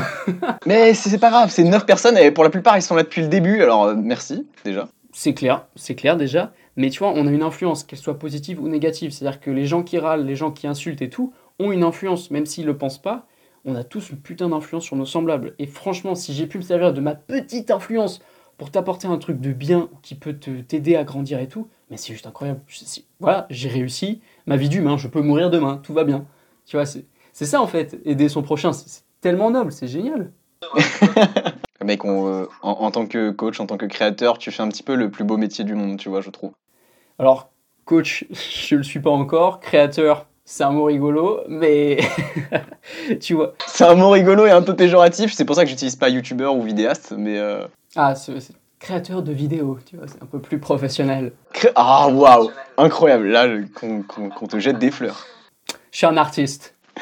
Ah, d'ailleurs, tu, tu renommes, renommes tes podcasts euh, créations, tu sais, parce que dans le domaine du luxe, on appelle ça des créations, juste pour le fun.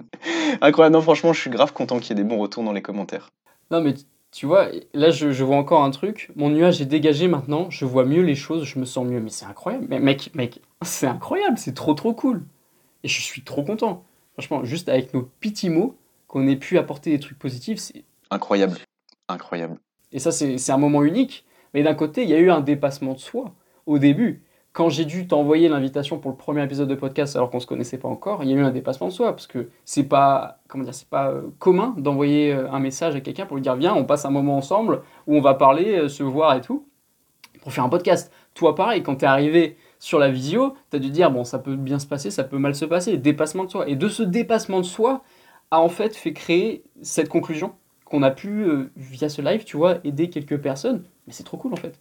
En fait, de notre dépassement personnel, on peut aider les autres. Et ça, c'est une vérité générale. Parce qu'en fait, tant que tu te dépasses, euh, tu vas apporter des trucs aux autres. C'est trop cool.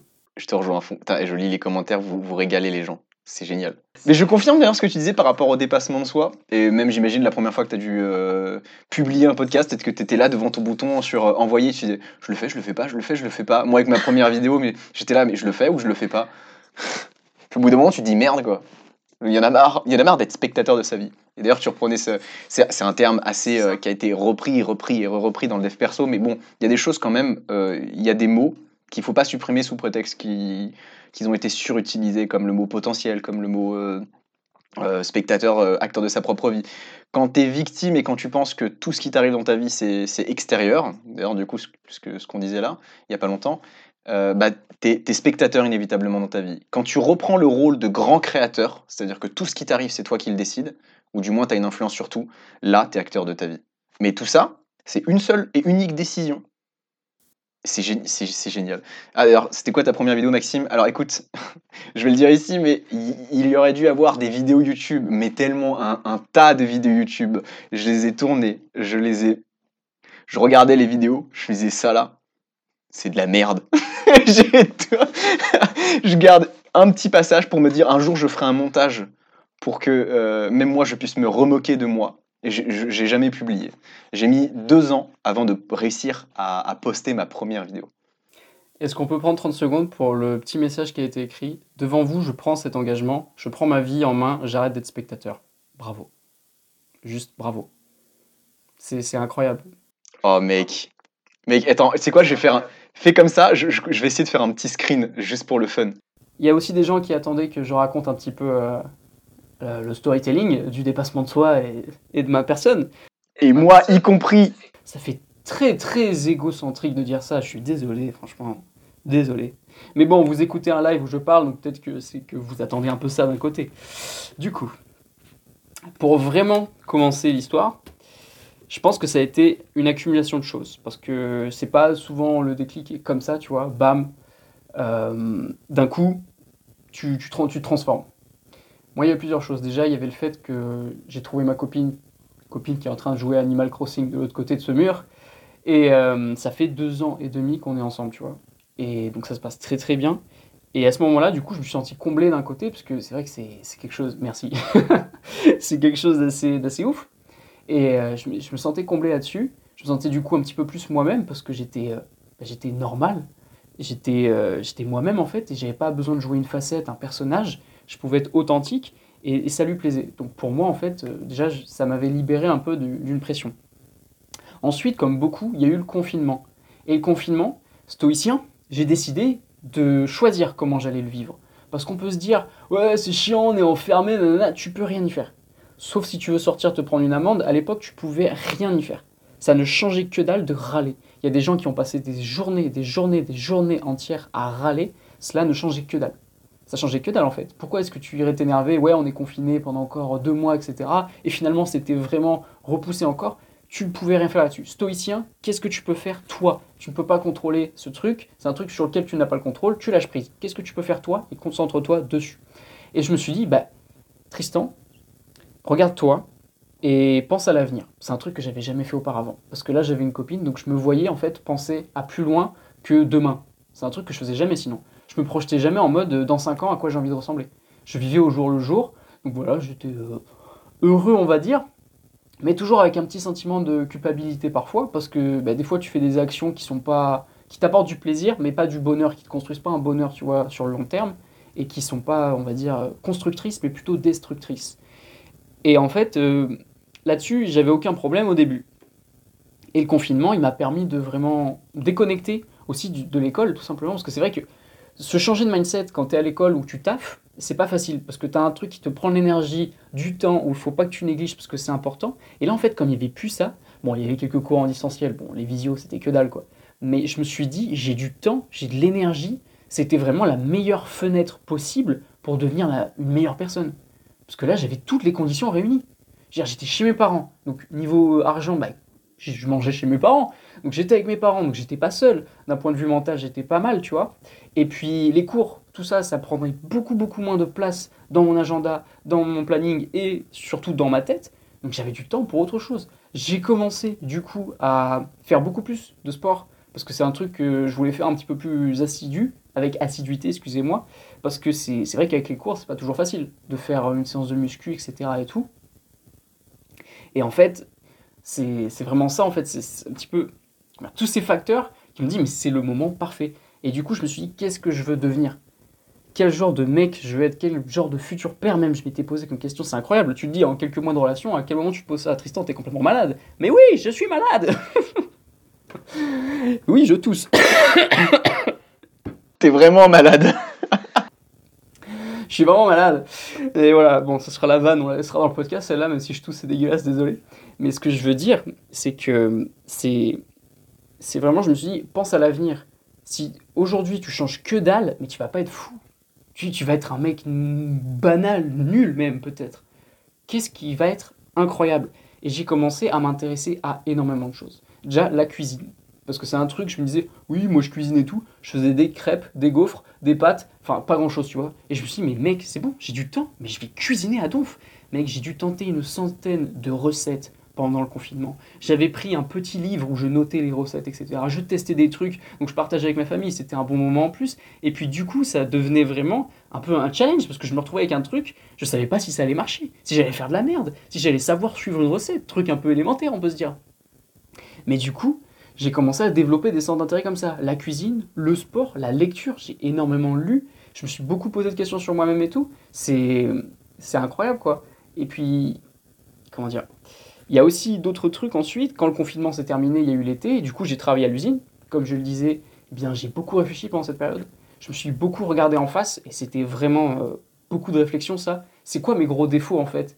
Bah, mec, t'as zéro élocution. Tu parles trop mal. Mec, tu te sens mal dans ton corps. T'es trop mince tu changes ça. Tu es l'acteur de ta vie, donc tu changes ça. Point. Et il n'y a pas de discussion possible. T'arrêtes de repousser, t'arrêtes de dire oui, après on m'a dit que j'étais pas mal, on s'en branle des autres. Toi, est-ce que tu te sens bien? Non, tu changes. Point. Et donc je me suis vraiment mis une claque au cul comme ça, ou un coup de pied comme tu veux. Et euh, du coup, je me suis dit, bah, continue, même avec tes 8 heures d'usine dans les pattes, tu vas faire des trucs derrière. Je faisais mon sport. Je, vraiment, je, je faisais énormément de choses. Je lisais encore plus. C'est là que j'ai commencé à dévorer des bouquins de dev perso, mais de manière incroyable. Et il y a des gens qui me disaient à l'usine, ouais, moi je rentre euh, du boulot, je dors. Juste, je dors, télé, dormir, et puis après, il se relève pour aller travailler. Moi, j'avais une autre vie à côté. C'était éreintant, mais c'était tellement kiffant, et je savais pourquoi je le faisais, que c'était juste génial à vivre, en fait. Tu vois C'était un inconfort pour un bien. C'était un dépassement, réellement. Et ensuite, dans la suite logique un petit peu de ça, il y a eu du coup confinement, mise en couple, usine, réflexion. Ensuite, il y a eu appartement, parce que je suis rentré à la fac. C'est incroyable. Tu as ton propre appartement, tu es indépendant, et du coup, je me suis dit, bah, maintenant, j'ai le contrôle sur toutes mes journées, sur euh, ce que je vais manger et tout. Et j'ai commencé du coup vraiment à, à évoluer encore plus, parce que l'indépendance c'est génial pour évoluer. Et il y a eu un autre confinement, et ce coup-ci en appartement en plus. Donc j'avais encore plus de temps. J'ai commencé à apprendre énormément de choses sur la nutrition, etc. C'est juste incroyable. Donc c'est là en fait où j'ai vraiment développé une passion pour l'apprentissage. Et surtout, si je peux refaire un petit big up à Emilio, j'ai acheté une de ses formations. Le déclic. Et puis tu peux te dire, c'est un truc de pigeon ça d'acheter des formations sur internet et tout. Pas du tout. Pas du tout. Et c'est un truc qui a transformé ma vie. Et je le dis premier degré. Je suis pas là pour faire une pub ou un truc comme ça. Il n'y a aucun partenariat avec Emilio Abril. Quoique j'aimerais beaucoup. Mais il n'y en a pas. Donc tout simplement, j'ai acheté cette formation. Elle a coûté 275 balles. J'avais jamais claqué autant d'argent de ma vie. Et j'étais là, je me rappelle encore, j'étais avec mon PC, ma carte bleue, et j'étais là, est-ce que je le fais Est-ce que je le fais pas? Et il avait bien vendu, on va dire, cette formation. Je m'étais dit, d'un côté, si tu l'achètes, est-ce que tu es un pigeon parce qu'il t'a eu avec son argument de vente Ou est-ce que tu crois en la valeur qui est derrière? Est-ce que tu crois en la personne qui est derrière Et tu sais que du coup, il va pouvoir peut-être t'apporter de nouvelles choses? Et je me suis dit, bah tu sais quoi? C'est un investissement, c'est un inconfort, je le fais. Et j'ai payé les 275 balles. Oui, j'ai sué le jour où j'ai sorti ma carte bleue, en effet. Et sachant que j'avais vraiment mais zéro thune, j'avais travaillé cet été, j'avais mon salaire d'usine, du coup je me suis dit en plus cet argent c'est moi qui l'ai produit d'un côté, donc je vais l'utiliser pour m'élever. Donc ça c'était génial, tu vois, d'un sacrifice, j'allais faire naître quelque chose de plus grand. Donc je me disais mentalement j'étais encore plus en accord avec ça. J'achète cette formation, je recevais un module audio, tu vois, tous les matins à 6h. Tous les matins, 6h, j'étais là, j'attendais ma boîte mail en train d'actualiser. Ça a juste transformé ma vie. Des, des trucs qu'on peut paraître un petit peu simples, on va dire, tu, un mec, attends, t'as reçu 30 audios pour 275 balles? Et ouais, mec, mais ça a transformé ma vie. Ça a transformé ma vie. J'ai tenu un bouquin en même temps, du coup, où j'étais en train d'écrire vraiment tout ça. Et j'ai compris des choses, j'ai ouvert les yeux sur des trucs, et ça m'a en fait encouragé à réfléchir encore plus, à apprendre encore plus, et à savoir décupler un petit peu ma, ma valeur personnelle, tu vois, même si ça peut paraître un peu égocentrique de dire ça. Mais c'est vrai que si demain j'ai besoin de trouver un métier ou un truc comme ça, mais j'ai quand même des trucs que je peux apporter à une entreprise ou alors même à un groupe. Enfin, je me suis créé en fait grâce en partie aussi à cette formation et surtout en fait le fait d'avoir franchi ce mur de se dire ok je vais payer un truc sur internet un truc je sais pas si ça va ça va fonctionner tout simplement et en fait ça a marché juste incroyable parce que derrière j'en ai racheté une autre et donc et donc c'est juste génial et ça m'a permis encore plus d'évoluer. Alors je suis pas en train de vous dire achetez vraiment des formations et tout, parce qu'il y en a qui sont à mettre au chat tout simplement. Des formations, il y en a beaucoup qui en font à droite à gauche. Il faut avoir confiance en le créateur, confiance dans le message qu'il veut, comment dire, te vendre ou alors t'apporter. Et puis si tu sens que c'est clean, de toute façon il y a les trucs de remboursement, etc. Eh bien, j'ai envie de te dire ose, mais pas que dans les formations, dans ta vie aussi. Si tu vois, tu, repousses le fait de prendre ces cours de cuisine qui te changeraient la vie, mais vas-y, même s'il y a un engagement financier, justement. C'est souvent les trucs qui sont les plus inconfortables à faire qui sont les, les mieux pour nous, tout simplement. Parce que c'est les trucs qu'on fait jamais. C'est les trucs qu'on fait jamais, tout simplement. Et c'est vrai que à un moment, on serait venu me dire dans le passé, Tristan, un jour tu vas claquer 275 balles pour 30 modules audio. J'aurais dit à ce mec, mais t'es complètement taré, mec. Jamais je ferais ça. Et pourtant, je l'ai fait. Et j'en suis très, très heureux. Cette imitation, j'adore. Ah mec, t'as dit tellement de choses intéressantes. J'adore. Déjà, t'as as parlé de l'inconfort. Et, euh, et, comme tu disais, c'était le, c'est le meilleur signal, l'inconfort, qui dit que t'es en train de te dépasser mentalement ou physiquement. C'est la meilleure chose que tu puisses ressentir. Donc, t'étais là, inconfortable, avec ta carte bleue à la main. Euh, tu t'es demandé est-ce que je vais me faire arnaquer ou pas. Et pour deux raisons pour lesquelles, du coup, t'as investi. Parce que t'avais confiance en son offre. T'avais confiance en la valeur qu'il allait t'apporter. Et t'avais confiance en lui. Tu vois, t'as as parlé là de, d'arnaqueurs et ce genre de choses. Et avec les formations et le coaching, ça en prend un coup en ce moment. avec toutes ces personnes qui, qui, surfent un peu sur ce, sur ce business. Et moi y compris, tu vois, je dis que je suis coach, les gens vont me dire Ah, mais t'as as fait des études? Ah, t'es t'es un arnaqueur Ah, imposteur Parce qu'en fait, si les gens font appel à moi, c'est parce qu'il y a quelque chose qui résonne dans mon discours, dans mes valeurs et dans ce que je veux transmettre. Toi, aujourd'hui, que tu vendes des accompagnements, que tu vendes des formations, si les gens te font confiance, c'est parce qu'ils ont confiance en toi, ils ont confiance euh, en la vision et ils partagent ta vision. Ils savent que, quelle que soit la manière dont tu vas délivrer la valeur, tu vas leur apporter quelque chose. Regarde, on a fait un live là, tu as des gens, ils te feraient payer pour un truc comme ça, pour toute la valeur qu'on offre. Et je- suis sûr que tu es capable d'offrir mille fois plus Ouais, comme valeur au modeste. quotidien. Non, mais attends, quand tu... non, attends, je- écoute, je vais être honnête avec toi. J'ai acheté des formations moi aussi. Est-ce que tu veux savoir pour combien? 2000 balles? C'est le prix souvent. 5500 euros. Ah oui, d'accord.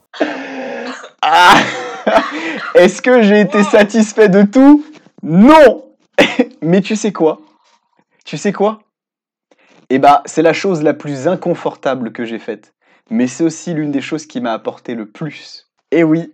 Et tu vas me dire, mais aussi pareil, peut-être t'as dépensé 200 balles pour... euh, tu t'es dépassé un petit peu pour les, pour les, les, euh, investir. Et aujourd'hui, c'est l'un des meilleurs investissements que tu as fait de ta vie.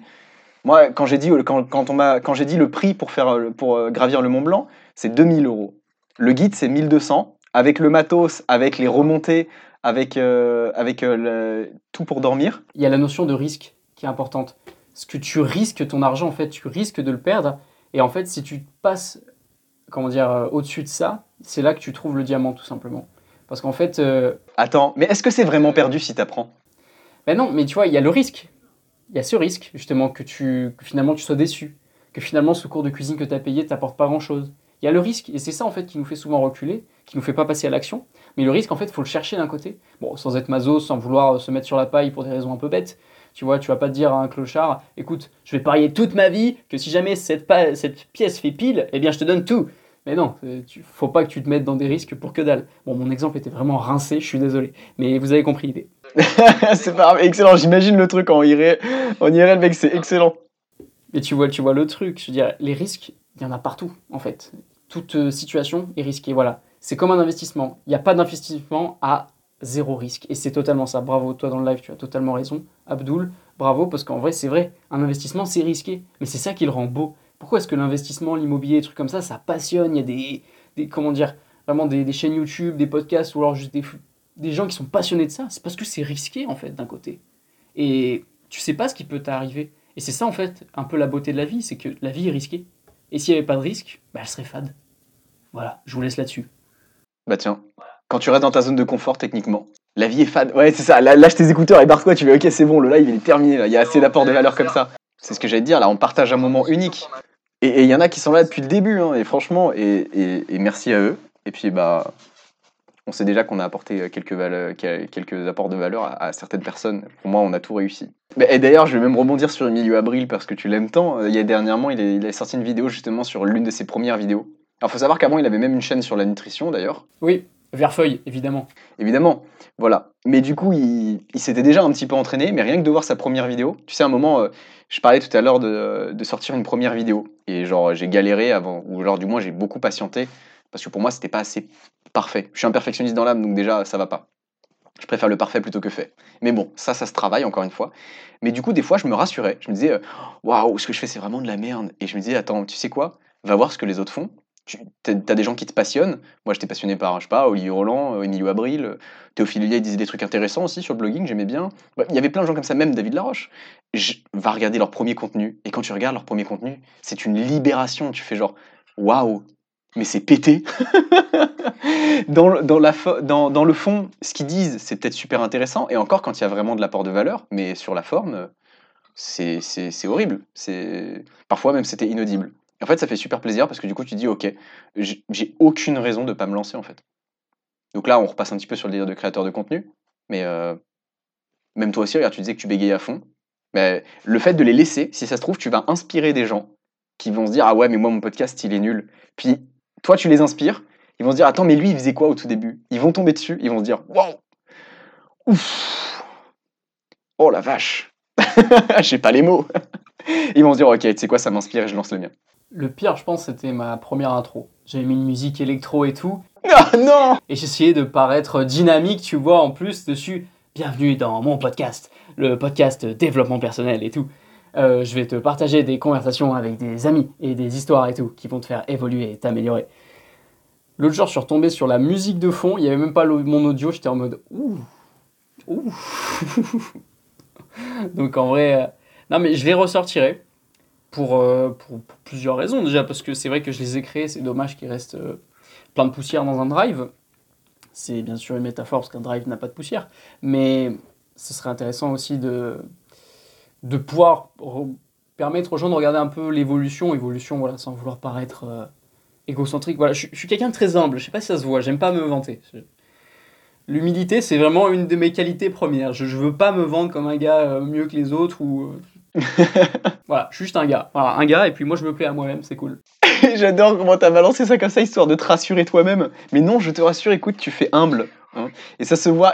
Je vais même dire un truc, la, la plupart des personnes qui se disent humbles, c'est des personnes qui ont peur d'être euh, justement euh, imbus d'eux-mêmes. Parce qu'en fait, ils ont peur de cette facette qu'ils ne veulent pas s'avouer. Parce qu'ils ils ont peur de renvoyer cette image aux autres. Et encore une fois, ça, c'est une peur du regard des autres. Et donc, il y a quelqu'un en plus qui disait euh, comment ne plus se comparer à autrui? Euh, petite autopromo, j'ai sorti deux vidéos là-dessus. Là. Les deux dernières vidéos, c'est sur ça. Donc, euh, va voir si tu veux. Mais on pourra en reparler. non, je déconne, ça se fait pas, c'est dans ton podcast en plus. Mais bref. Alors là, je me suis. Tu sais, c'est les gens qui commentent un truc et qui like leurs propres commentaires, tu vois, genre. mais non, mais encore une fois, là, tu, te, tu, tu, tu donnes trop d'importance au regard d'autrui. Et si ça se trouve, derrière cette, cette facette que tu veux renvoyer aux autres, peut-être que tu es un peu imbu de toi-même, mais tu n'acceptes pas cette facette de toi. Souvent, c'est le cas. Je dis pas que c'est le cas. Je dis que souvent, c'est le cas. Alors, ça dépend peut-être peu du, du système de valeurs et comment dire des connotations qu'on met personnellement sur ces valeurs, tu vois. Mais enfin, on, on en discutait en perso sur Insta via des vocaux, mais c'est vrai que j'ai énormément de mal à me satisfaire de mon boulot ou à accepter les compliments, tu vois. Je suis toujours obligé d'en parler en mode un peu second degré, euh, d'en rire souvent, et puis euh, quand il y a des compliments, euh, je, je, comment dire, je, je les prends pas vraiment premier degré. Je me dis, bon, c'est cool, il y a quelqu'un qui aime bien. Voilà, je m'attache pas trop à ça, tu vois.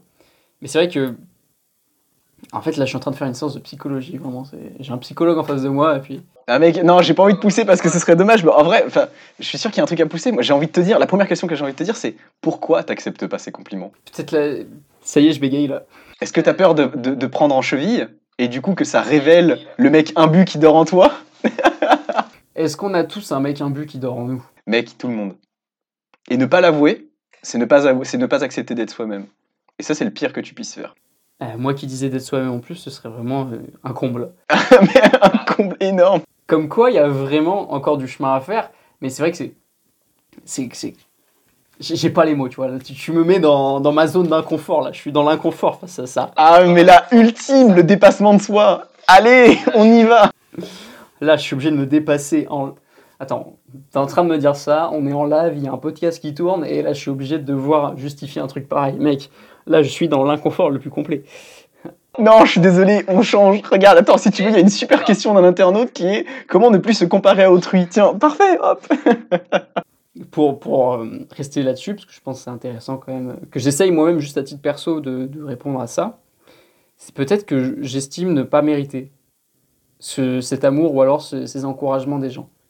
Pourquoi Est-ce que ça, ça cache un manque de confiance en soi peut-être plus profond, tu vois, plus, que j'essaye de camoufler via autre chose Mais peut-être que, peut-être que j'accepte pas parce que je me dis je mérite pas en fait. Et c'est vrai que j'ai souvent été dans cette mentalité, c'est, c'est- ce serait le sujet d'un autre podcast, mais de se sacrifier un peu pour les autres, tu vois. De vraiment me donner zéro importance, mais de tout donner pour les autres. Je sais pas pourquoi je suis limite né avec un peu cette idée. Et au lycée, je me disais, moi, ce qu'il faut que je fasse, c'est vraiment que je me sacrifie, on va dire, pour mes frères, pour ma famille, pour mes potes et tout. Je me voyais comme ça un peu. Comme, sais, le, le loup, chef de meute, mais qui allait mourir à un moment pour protéger sa meute et permettre aux autres euh, d'être heureux. Et je sais pas pourquoi, c'est peut-être c'est peut-être lié à ça, que du coup, j'ai du mal à accepter que ce soit un compliment ou un truc comme ça. Et mais aussi, j'aime pas les gens qui, qui se la pètent, qui, qui crânent. Donc je me dis, c'est peut-être aussi dû à mon système de valeurs. Je me dis que quelqu'un qui, qui est humble, c'est quand même quelque chose de noble et tout. Donc peut-être que je vais me rapprocher de cet idéal. Peut-être que pour moi, ma version de moi-même idéale, même si c'est un terme à mettre entre guillemets, c'est quelqu'un justement qui, qui est humble et qui reste quand même de marbre face à des compliments, qui, qui se sauce pas tout seul et tout. Parce que c'est vrai que j'ai énormément de mal à être satisfait de, de moi-même, du travail que je produis, de, de tout en fait. Je suis jamais heureux de ce que je fais. Et je sais que ça peut être un poison, vraiment. Parce qu'il y en a qui me diraient, mais mec, tu fais plein de vidéos, tu as fait des podcasts, tu as pu inspirer quelques personnes, tu tiens une newsletter, tu as un projet pro, c'est génial. Et j'ai des potes qui me le disent, mais mec, tu as un projet, c'est génial, moi je sais même pas ce que je veux faire à la fin de l'année. Et je me dis, c'est vrai, mais de l'autre, j'ai l'impression de ne pas mériter en fait ces, ces compliments ou ces trucs comme ça. Donc là, on est vraiment dans du dépassement de soi, parce que j'ai dû creuser au plus profond de moi, dans une introspection très profonde, et je pense que ça camoufle peut-être un, un- vraiment un manque de confiance profond, peut-être. Ou alors, euh, c'est... voilà, J'espère que vous avez savouré un petit peu cette, euh, cette exclusivité, parce que voilà, si Maxime m'avait pas poussé à bout, euh, je l'aurais pas dit Je ne pleure pas, évidemment, c'est euh, du cinéma. non, et tu sais quoi, je vais t'applaudir déjà, c'est incroyable. Non, mais je pense qu'on on allait au bout de la réflexion, je pense. Non, c'est vrai que je pense que c'est ça, en fait. J'ai du mal à accepter les compliments. Ouais, mais pourquoi? Pourquoi t'as du mal à les accepter Même ça, mais mec, j- déjà, tu vois, là, vous me mettez mal à l'aise parce que vous me posez des questions à moi et j'ai l'impression d'être au centre de l'attention. J'ai dû rougir un petit peu déjà au fur et à mesure des explications. Ouais, de fou Ah, elle- ça cache quoi, cette peur d'être au centre de l'attention? Ça cache la peur d'être égocentrique, peut-être, non? Je déconne. Attends, est-ce que cette peur de recevoir les compliments, elle cache pas une peur, en fait? Parce que là, tu te renies, hein, clairement, genre, sans vouloir être vexant. Genre, moi, ce que je vois, c'est un mec qui fait des trucs dingues. Non, sincèrement, ce que tu fais, t'apportes de la valeur, tu produis des trucs, comme tu dis, t'as un projet et tout. Ouais. casse-toi, mec, casse-toi de mon live. Non, attends, et tu, tu renies ce que tu crées, tu renies ce que tu es, genre, mince, non, sérieux, genre, euh, moi, je te vois comme ça, genre, je me dis, non, tu produis des trucs et tout, tu devrais au minimum, genre, te considérer. Mais on en a déjà parlé. Mais ce que je veux dire, c'est que, la question que j'ai envie de te poser, parce que J'ai l'impression d'être avec un psychologue. On en a déjà parlé, monsieur. on en a, ça, monsieur, non, J'ai l'impression d'être un psychopathe, tu sais. On ne tue pas les gens, on en a déjà parlé. oh non, Tristan, non, les bébés, pas dans le congélateur, dans le frigo avant le congélateur. Non, je te l'ai déjà dit. tu brises pas la chaîne du froid, merde. Bah ouais, bien sûr. Bon, tu peux plus le manger. Dégueu. Les pauvres enfants dans le congélateur qui nous écoutent. C'est vrai. On est parti très très loin. Oh là là. Mais c'est pour ça que j'aime beaucoup les épisodes avec toi, en vrai, c'est que c'est c'est tellement fluide, on parle tellement de trucs, on part d'un point A à un point B à un point Z, et c'est génial en vrai, parce que c'est vraiment spontané, et puis on aborde des sujets juste que j'aurais jamais abordé ou pensé aborder. C'est c'est trop cool. En vrai, pour ça, je, je te suis reconnaissant, mec. Merci beaucoup. Moi, ça me fait super plaisir. Je partage aussi un moment de ouf. Et visiblement, je ne suis pas seul parce qu'il y en a beaucoup qui parlent là et qui te disent syndrome de l'imposteur clairement. Et j'ai envie de dire syndrome de l'imposteur, oui. Mais qu'est-ce qui se cache là derrière ton syndrome de l'imposteur? Parce que euh, être imposteur dans ce que tu produis, d'accord, mais être imposteur de sa vie, là, ça va un peu plus loin. Et vraisemblablement, c'est, j'ai l'impression un peu ton cas. Donc j'ai l'impression que tu te renies un peu, ou du moins que tu craches sur ce que tu fais. Est-ce que ça cacherait pas? Je ne sais pas. Attention, je pose une question ouverte. Une, une peur de, d'en fait, de t'affirmer, de grandir en tant que toi-même et d'affirmer, quitte à ne pas plaire, que ce soit à toi-même ou aux autres, ce que tu es vraiment. Alors, une dimension qui contredit un peu tout ça, c'est la dimension réseaux sociaux, tu sais. Je me suis quand même lancé, les gens voient ma gueule, j'ai des potes du collège, lycée, fac qui voient ma gueule, du coup, là-dessus, on peut dire quand même que je me suis un peu imposé comme euh, la personne que je suis vraiment, tu vois. Les gens découvrent ma vraie facette, on va dire, et euh, ça a été très inconfortable au début, tu vois. Ça a été un dépassement de soi, on est toujours dans le thème. Mais, euh, tu vois, ça, je pense que ça a été quand même un gros pas vers l'acceptation de moi-même et vers la personne que j'étais vraiment, vraiment, vraiment. Mais après, c'est vraiment pas, je pense, lié vraiment aux autres. Ou alors peut-être que c'est camouflé et que je, je, me, je me mens à moi-même. Mais je pense que c'est vraiment perso et je pense que je suis un grand, grand perfectionniste. Même si tu vois, il y a des trucs où j'arrive à lâcher prise. Typiquement les vidéos, en vrai, je sais que toi, tu es beaucoup plus perfectionniste que moi. Toi, s'il n'y a pas euh, ton style qui, est droit, ça, ça ira pas, on supprime.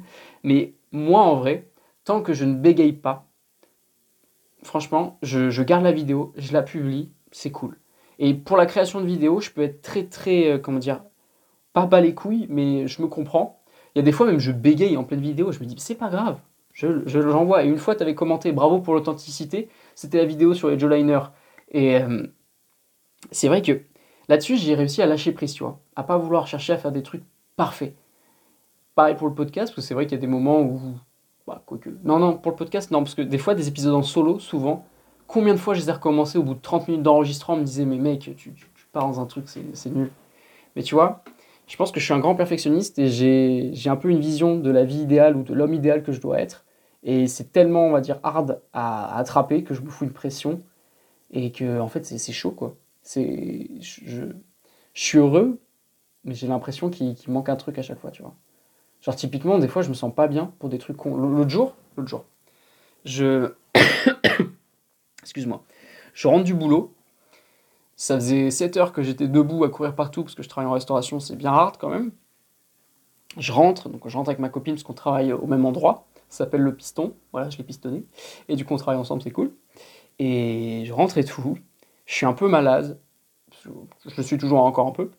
Et je me dis, bah, je vais faire des vidéos. Comment te dire que j'ai fait une trentaine de prises avant de garder le truc parce que j'arrivais pas à parler. Mais j'étais dans un état, j'étais en train de taper contre les murs, mais ça faisait longtemps que je m'étais pas mis en colère comme ça, on va dire. Parce que j'ai- putain, j'arrivais pas à faire ça. Mais il y, a- beaucoup de gens qui n'arrivent pas et qui ne le feront jamais et ils s'en foutent, tu vois. Mais c'est vrai que je me suis, me suis pas satisfait sur le moment et je me suis putain, t'es rond qu'une merde. Mais c'est ça en fait, je, suis hyper pointu avec moi-même, je, m'autorise zéro faux pas. Et euh, la moindre mauvaise action, parce que ça peut arriver, eh bien ça me fout hors de moi-même. Mais d'un côté, ça franchement c'est une phrase que j'ai dit il y a pas longtemps en plus. Et je l'ai dit en déconnant, mais genre c'était euh, au test physique euh, pour mon école en alternance l'année prochaine en salle de muscu. Test physique que j'ai validé d'ailleurs. Euh, j'ai dit à un mec, moi je compte jamais la barre en fait tout simplement sur les exercices. C'est-à-dire que moi je compte que les disques que je mets. Alors que tu sais, une barre à 100 kg, les gens comptent la barre qui en fait 20. Moi, je te fais une barre à 80. Elle fait 100 en vérité, mais moi, je me persuade qu'elle fait 80. Et j'ai dit au mec, c'est pour me sentir comme une merde, et comme ça, j'en fais plus. Parce que si on se suce toute sa vie, eh bien, on n'avance pas. Et je pense que j'ai dit ça tellement inconsciemment, tellement automatiquement, que ça traduit un truc que j'ai dans mon cerveau, de vraiment me forcer à me voir comme quelque chose de nul pour donner plus. Pour essayer de sortir justement de cette nullité. T'as l'air méga exigeant avec toi-même. Et d'un côté, bah, ça me permet de pas me reposer sur mes lauriers. Je suis jamais en mode Hum, j'ai bien travaillé aujourd'hui. Non, jamais. Je peux avoir fait des newsletters, 5 podcasts dans la journée si tu veux, 35 vidéos. Je trouverai toujours un truc à me dire en mode putain. euh, là, je, suis en train de manger. Je pourrais être en train d'écouter une formation en même temps ou une vidéo ou un truc comme ça. Je, suis. Alors, les gens peuvent me, parler, me, traiter de maniaque, tu vois. Maniaque de moi-même. C'est chaud. Là, je suis en train de me livrer, franchement, c'est incroyable. ah putain, t'imagines, des gens qui écoutent ça, genre.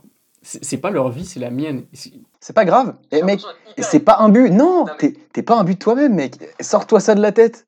Sors-toi ça de la tête un peu là. Mais tu vois, je pense que.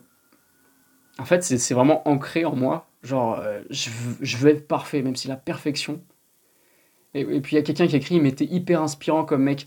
Mais tu vois, ça, après, il y y y a la vitrine aussi. Il y, a le côté, euh, y a le côté nul de la vie. On l'a tous, ce côté nul. Tu vois, il y a des fois, le matin, je me tape le doigt de pied dans la table. Vous le faites tous, je le fais aussi.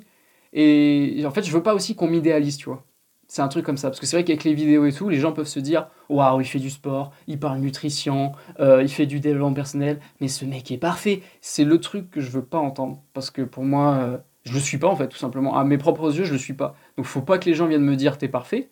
Parce que c'est un gros mensonge en fait, tout simplement. Et je veux pas que les gens se disent Waouh, Tristan, euh, c'est un mec comme ça et tout. Je préfère limite qu'il y en ait qui me cassent du sucre sur le dos. Ça me créera encore plus de motivation. Je me dirais, je me regarderais face à moi-même, je me dis Bah ok, ces gens-là te traitent de merde, tu vas leur montrer le contraire. ok? Parce que on va prendre leurs paroles, t'es une merde. Co- comment est-ce que tu vas faire pour évoluer du coup? Et donc c'est pour ça en fait. Je, suis parti dans un gros monologue. Est-ce que tu as envie de rebondir? Je pourrais rebondir sur tellement de choses, mec. Euh, J'ai envie de trouver une vanne sur. euh, Non, je vais pas citer ça, mais non, parce que on va rester politiquement correct. Je pourrais rebondir sur beaucoup de choses là, mec, mais le truc qui me choque le plus, c'est ton exigence avec toi-même. J'ai envie de dire une seule chose, et là tu disais, ouais, non, je suis pas inspirant parce que tu vois la vitrine, parce que tu vois tout ça, mais t'as parlé de deux choses plus ou moins importantes. T'as parlé de ton propre idéal, donc la personne que tu souhaitais devenir. Certes, elle a l'air à des années-lumière peut-être de ce que tu es aujourd'hui. Mais déjà, d'une, pense une chose, c'est que la personne que tu es aujourd'hui représente peut-être l'idéal d'une autre personne qui, elle, est à des années-lumière de ce que tu es toi. Donc, tu ne peux pas te permettre de dire que t'es pas inspirant, même si c'est qu'une vitrine, parce que là, tu viens de dévoiler des choses qui ne sont pas dans la vitrine, qui sont dans l'arrière-boutique, et donc déjà, bravo à toi. Mais j'ai envie de te dire une autre chose euh, qui peut peut-être t'aider, parce que je vois que tu te flagelles fort Et déjà, ce que tu produis, euh, c'est à des années-lumière de ce que je produis moi. Et je me sens beaucoup plus satisfait de ce que je réussis à faire aujourd'hui. Non, non, dis pas ça, dis pas ça. Non, c'est sincère, mec, c'est sincère. J'ai envie de te dire une seule phrase, mec. Tu es déjà actuellement la meilleure version de toi-même. Alors arrête. Alors, c'est une, phrase un peu bateau, ça, mec, quand même. Ouais, mais bateau, mais non Gros, regarde-toi hier, regarde-toi hier, regarde-toi avant-hier. Non, ne me traite pas de coach en développement personnel pourri, ça ne se fait pas. même si tu le penses. Non, sincèrement, mec, t'es déjà la meilleure version de toi-même. Et te, te, te rabaisser comme ça continuellement et d'être genre hyper exigeant avec toi-même, mais c'est contre, c'est contre nature, mec. C'est contre toi-même. Mec, aime-toi, aime-toi sans considération, mec. J'ai l'impression que les gens t'aiment plus que toi tu ne t'aimes. c'est limite.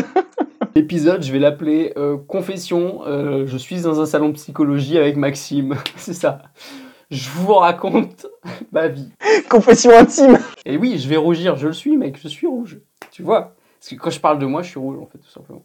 Et C'est pas grave, mec. Ça cache quoi, ça?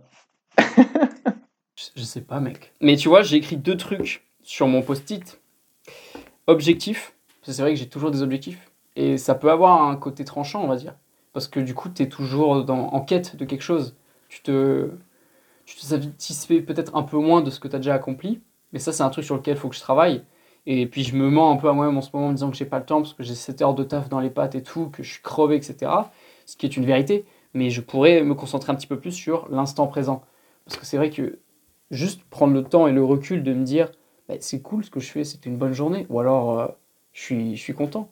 Donc, euh, ah, franchement, je. Ouais. Tu vois, j'ai plus les mots. Et je vais repenser à un truc où j'ai fait l'extrême inverse. Ben non, en fait, on est vraiment là-dedans. C'est incroyable. Attends, je, vais te raconter ça. Gros moment storytelling, encore une fois. C'était l'année dernière, à peu près vraiment un an. Parce que j'étais rentré chez mes parents, la fac c'était fini, je travaillais pas encore. Euh, je commençais à prendre en main un peu Mailchimp, tu vois ce que c'est? Ah oui, euh, moi j'utilise Sendinblue, mais oui, je vois, ok. Je vois absolument de quoi tu parles. Je commençais à prendre en main le truc, c'était en anglais, j'étais jamais allé sur ce site, je comprenais que dalle, mais vraiment que dalle. Mais tu vois, du coup, j'arrivais pas à prendre en main Mailchimp et à vraiment le contrôler. Et du coup, ça m'est saoulé, j'avais fermé mon PC, j'étais parti marcher dans la forêt. Encore une fois, peut-être dichotomie du contrôle, parce que j'arrive pas à un truc. Bon, ok, euh, peut-être mettre une pause et aller, qu'est-ce que je peux faire? Marcher en forêt. Ce que j'avais fait. Et je, m'étais trouvé nul. J'étais en train de m'insulter tout seul. Et après, je me suis posé la question, et je me remercie de m'être posé cette question. Tristan, regarde-toi un an en avant. Et là, j'ai trouvé tellement d'évolution, tellement d'amélioration, tellement de. Comment dire De progrès. Et je me suis dit, mais c'est incroyable, j'ai pensé à toutes les habitudes que j'ai implémentées, aux nouvelles choses que j'ai réussi à acquérir. Et tu vois, cet été, euh, quand je rentrerai chez mes parents, parce que je rentre en août, je ferai cette même promenade et je me poserai cette question. Qu'est-ce que j'ai acquéri cette année Et j'ai déjà des trucs qui me viennent en tête, parce que cette année, j'ai fait énormément de choses, tu vois. Mais si je me pose pas la question, si je me la pose pas consciemment, je me la poserai jamais et du coup, je resterai dans l'insatisfaction. Et juste cette question de se faire un bilan de soi-même, elle est juste incroyable. Donc je vous conseille, tous ceux qui nous écoutez ou êtes présents sur le live, de vous poser cette putain de question. Il y a un an, à quoi tu ressemblais? Qu'est-ce que tu faisais? Il y a eu évolution? T'es un champion, tout simplement. T'es- tu peux te dire ça parce que, en fait, c'est toi contre toi-même. Les autres, on n'a rien à branler là. Pour refaire une parenthèse avec le regard des autres, le niveau des autres, ou alors le niveau que tu estimes des autres, parce qu'il n'y a pas vraiment de, niveau, on va dire, c'est propre à chacun. Euh, franchement, les autres, on n'en a rien à foutre. Il n'y a que soi-même. Et c'est pour ça que, moi, on va dire, moi, je me compare jamais aux autres. Je me compare un peu à l'idéal que je veux devenir. Je pense ça, peut être un peu euh, malsain, dans certains, certains sens. Mais euh, les autres, j'en ai rien à foutre. Je veux dire qu'il y a un influenceur euh, qui a 15 fois plus de muscles que moi, 15 fois plus d'audience et tout. D'un côté, je vais regarder, je vais me dire, ah, ok, mais c'est tout. Je vais pas aller le jalouser, je vais pas aller me dire, waouh, euh, c'est incroyable, euh, ce mec, je voudrais trop être lui. Jamais je me suis dit ça. Jamais je me suis dit, je veux être cette personne. Je me suis toujours dit, je veux la rencontrer peut-être, mais je, serai- je reste acteur, je reste moi. Je serai pas prêt à troquer mon identité contre celle de quelqu'un d'autre. Et je pense que ça, c'est la pire chose qu'on puisse faire, souhaiter être quelqu'un en fait. C'est-à-dire qu'on s'aime vraiment pas et qu'on voudrait en fait reset le jeu, tout simplement pour euh, réapparaître ailleurs. Mais la vie, c'est vraiment pas un jeu vidéo, tu vois. Et voilà, faire ce bilan, il est super important. Je suis en train de voir dans le live, vous en discutez un peu. Mais se dire, mec, t'as progressé en un an, mais c'est génial, c'est juste toi contre toi-même. Et je sais que pendant cette promenade cette année-là, quand je me la ferai, eh bien j'aurai plein de choses à me dire et j'en serai fier. Mais pour le moment, eh bien je vais cravacher comme un gros porc pour satisfaire ensuite, euh, comment dire, mon petit ego à ce moment-là, en me disant bah mec, t'as cravaché, mais ça a fonctionné. C'est peut-être un mal pour un bien, tu vois en fait. C'est peut-être ça le sens derrière. Waouh. Et là, si on n'est pas dans le dépassement de soi et l'inconfort, mec, je sais pas. Merci infiniment d'exister, les mecs. Je viens tout juste de découvrir votre podcast et c'est génial. Ah, mec, bisous. Non, mais il y a, depuis tout à l'heure, il y a des trucs hyper intelligents qui se disent là. Mais ce que tu as dit, mec, euh, ça me fait penser juste à une seule chose. Je pense que tu t'as. Enfin, je pense. Non, de toute façon, tu vas le dire toi-même. Euh, le, mot, c'est gratitude. La seule chose, moi, que quand tu me dis ça, la seule chose à laquelle je pense, c'est gratitude. Est-ce que tu penses ou pas manquer un petit peu de gratitude envers toi-même, envers les efforts que tu produis, envers la personne que tu es devenue et tout ça? D'ailleurs, au passage, tu oublies d'appliquer un conseil d'Emilio Abril qui est incroyable. Il tient une fiche aussi, lui, sur un carnet, où il note la personne qu'il est au 1er janvier et la personne qu'il est euh, à, l'année suivante. Et en fait, il voit aussi d'une en fonction des objectifs qu'il a posés et en fonction de euh, la personne et la situation dans laquelle il est à cet instant-là, ça lui permet, lui, de visualiser, de voir les efforts qu'il a fournis, parce qu'on a tendance à oublier et à sous-estimer ce qu'on peut faire en un an, mais à surestimer ce qu'on peut faire en une journée. Moi, dans une journée, je vais dire, ah, je vais me faire 10 vidéos d'un coup. jamais j'y arrive. Par contre, en un an, la personne que tu peux devenir et ce que tu peux accomplir, c'est incroyable. Et regarde la personne que tu es devenue, mec. là, cet instant-là, là, dans la forêt, je pense pas, sincèrement, tu devrais peut-être pas te l'accorder tous les ans, mais au moins toutes les semaines, si ce n'est tous les mois. Il y a un principe de rareté, tu sais, j'ai été en ES euh, au lycée, donc le principe de rareté fait que du coup, ça a plus de valeur, et du coup, euh, peut-être que ce moment sera juste incroyable à chaque fois, chaque année. Mais je suis d'accord, il euh, faudrait que j'ai cette réflexion un peu plus souvent. Je pense que ça me ferait du bien, juste mentalement même. Mais tu vois, j'ai l'impression d'être égocentrique, tu vois, de vous parler de ça maintenant. Et c'est vraiment ancré en moi, c'est fou, c'est fou, c'est fou, c'est fou. C'est fou. Et c'est pour ça, même, je dis souvent ça en conversation. Tu veux pas qu'on parle un peu de toi euh, J'aime pas trop parler de moi. Et ça, c'est une phrase que je dis souvent en vrai. Et tu sais ce que ça cache? On travaillera ça en off si tu veux. Ça me ferait super plaisir, mec. Si t'as du mal à le dire en live. Tu cherchais un client, toi, non? Pour lancer ton business. Tu, l'as trouvé, c'est bon. Je cherche à, à tester mes compétences ou pas. Parce que je suis passé par là et je me mentais beaucoup. Et en fait, j'ai qu'un truc à dire là-dessus, c'est qu'à vouloir esquiver ce genre de choses, en fait, il y a une personne qui a dit dans le live tout à l'heure et qui a parlé d'un livre qui était très sympa. C'était euh, Les cinq blessures qui empêchent d'être soi-même. Que tu connais peut-être. Et bah, je l'ai dans mon sac, là, juste à ma droite. Et il est très inconfortable. Et ce que, ce que ça cache, c'est globalement, tu, tu, peux aller plus loin aussi dans la réflexion en disant que ce que tu essayes de fuir aujourd'hui, c'est la personne que tu es au fond de toi et qui a qu'une envie, c'est de parler. Mais tu l'as fait taire toi-même, tu es le seul responsable. Hein. Attention, il y a aussi euh, les, tes, préconceptions de la vie, il y a aussi ton éducation, il y a beaucoup de choses qui jouent. Mais genre, euh, t'essayes un petit peu de, d'enfouir la personne que tu es réellement, au risque de laisser paraître quelqu'un qui, même à toi, bouscule ton identité. Et ça, c'est ce qu'on appelle la loi, euh, la loi Manson dans son livre euh, de. Alors attends, je l'ai là en plus. Hop. Tiens, il y a un truc qui est tombé. Euh, livre de Charles L'art subtil de s'en foutre, il a écrit une loi qui est super sympa, mais qu'il est incroyable. Il est incroyable. Il a écrit une loi qui s'appelle la loi Manson, et qui est que tu vas esquiver naturellement tout ce qui peut remettre en question ou bouleverser l'identité ou l'image que tu as ou que les autres ont de toi. Et l'image aujourd'hui que tu as, j'ai l'impression que tu essayes. Je vais pas dire que j'ai l'impression. De toute façon, c'est que toi qui vas me dire si c'est vrai ou pas. Et, de toute façon, tu en fais ton propre, euh, ta propre conclusion vis-à-vis de, toi-même, tu vois, et de ce que tu perçois. Ce que je veux dire, c'est que l'image que tu essaies de renvoyer, même auprès de toi-même, est-ce que c'est vraiment la personne qui a envie de, s'exprimer au fond de toi? Est-ce que c'est vraiment toi?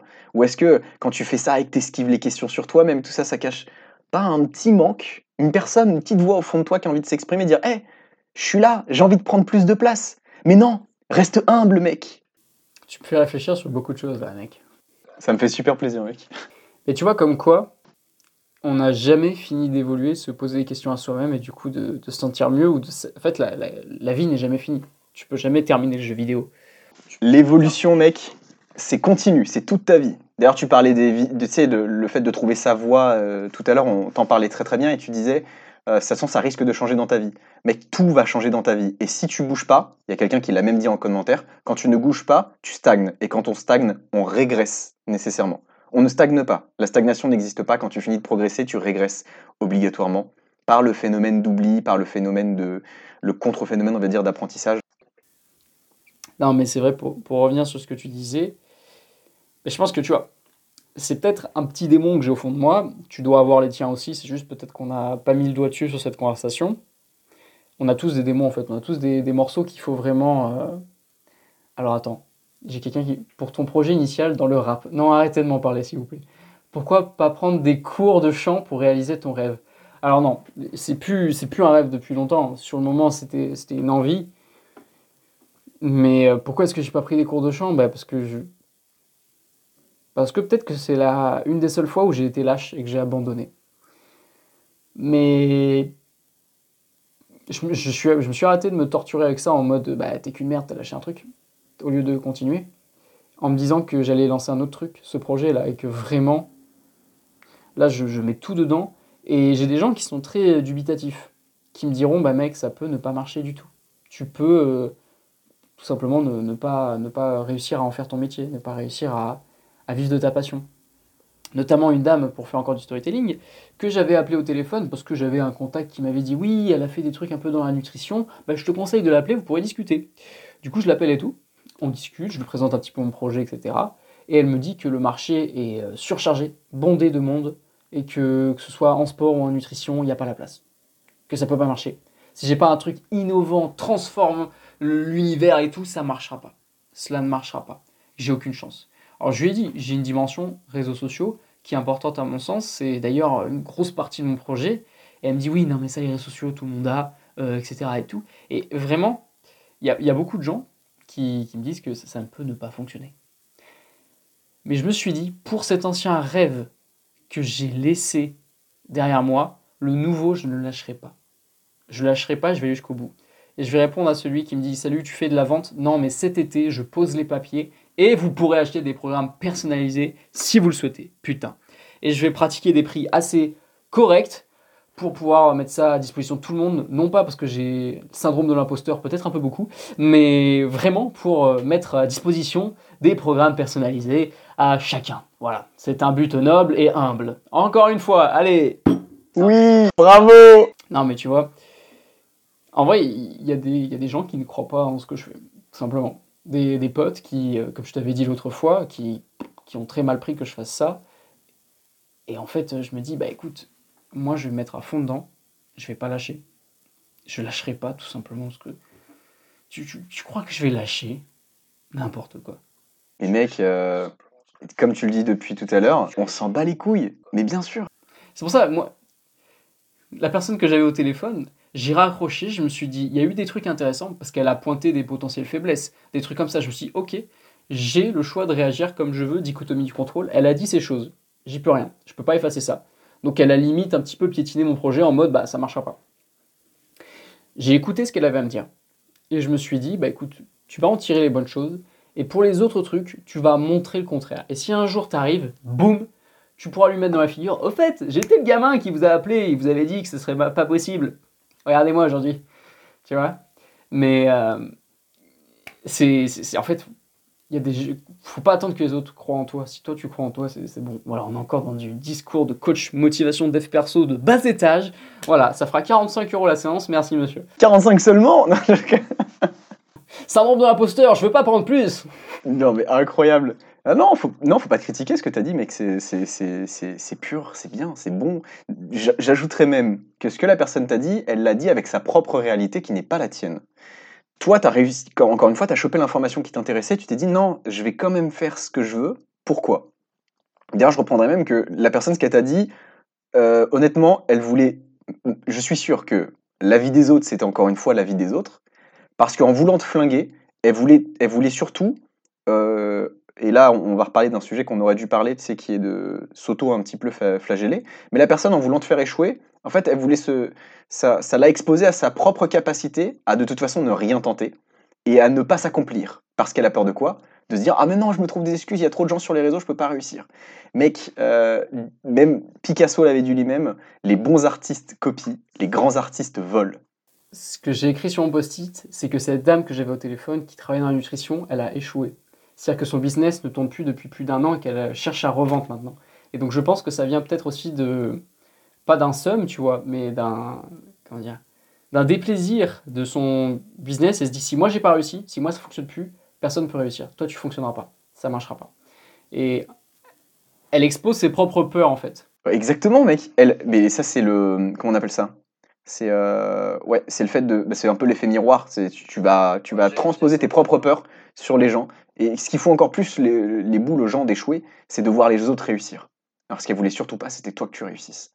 Mais ça, t'en as rien à foutre parce que tu l'as pas écouté et je suis sûr que tu vas réussir, mec. Bah écoute, merci beaucoup pour tes encouragements. Et de toute façon, je vais me battre pour ça. Attention, je vais tousser. oh bordel T'as sorti du lourd. Non, tu vois, c'est fou comment on peut faire quand même des, des liens avec euh, des anecdotes ou des trucs comme ça qui se déroulent et trouver un fil rouge conducteur et une réflexion intéressante à tout ça. C'est génial en vrai, franchement. Parce que tu vois, j'ai écrit une putain de feuille avec des petits post-it et tout.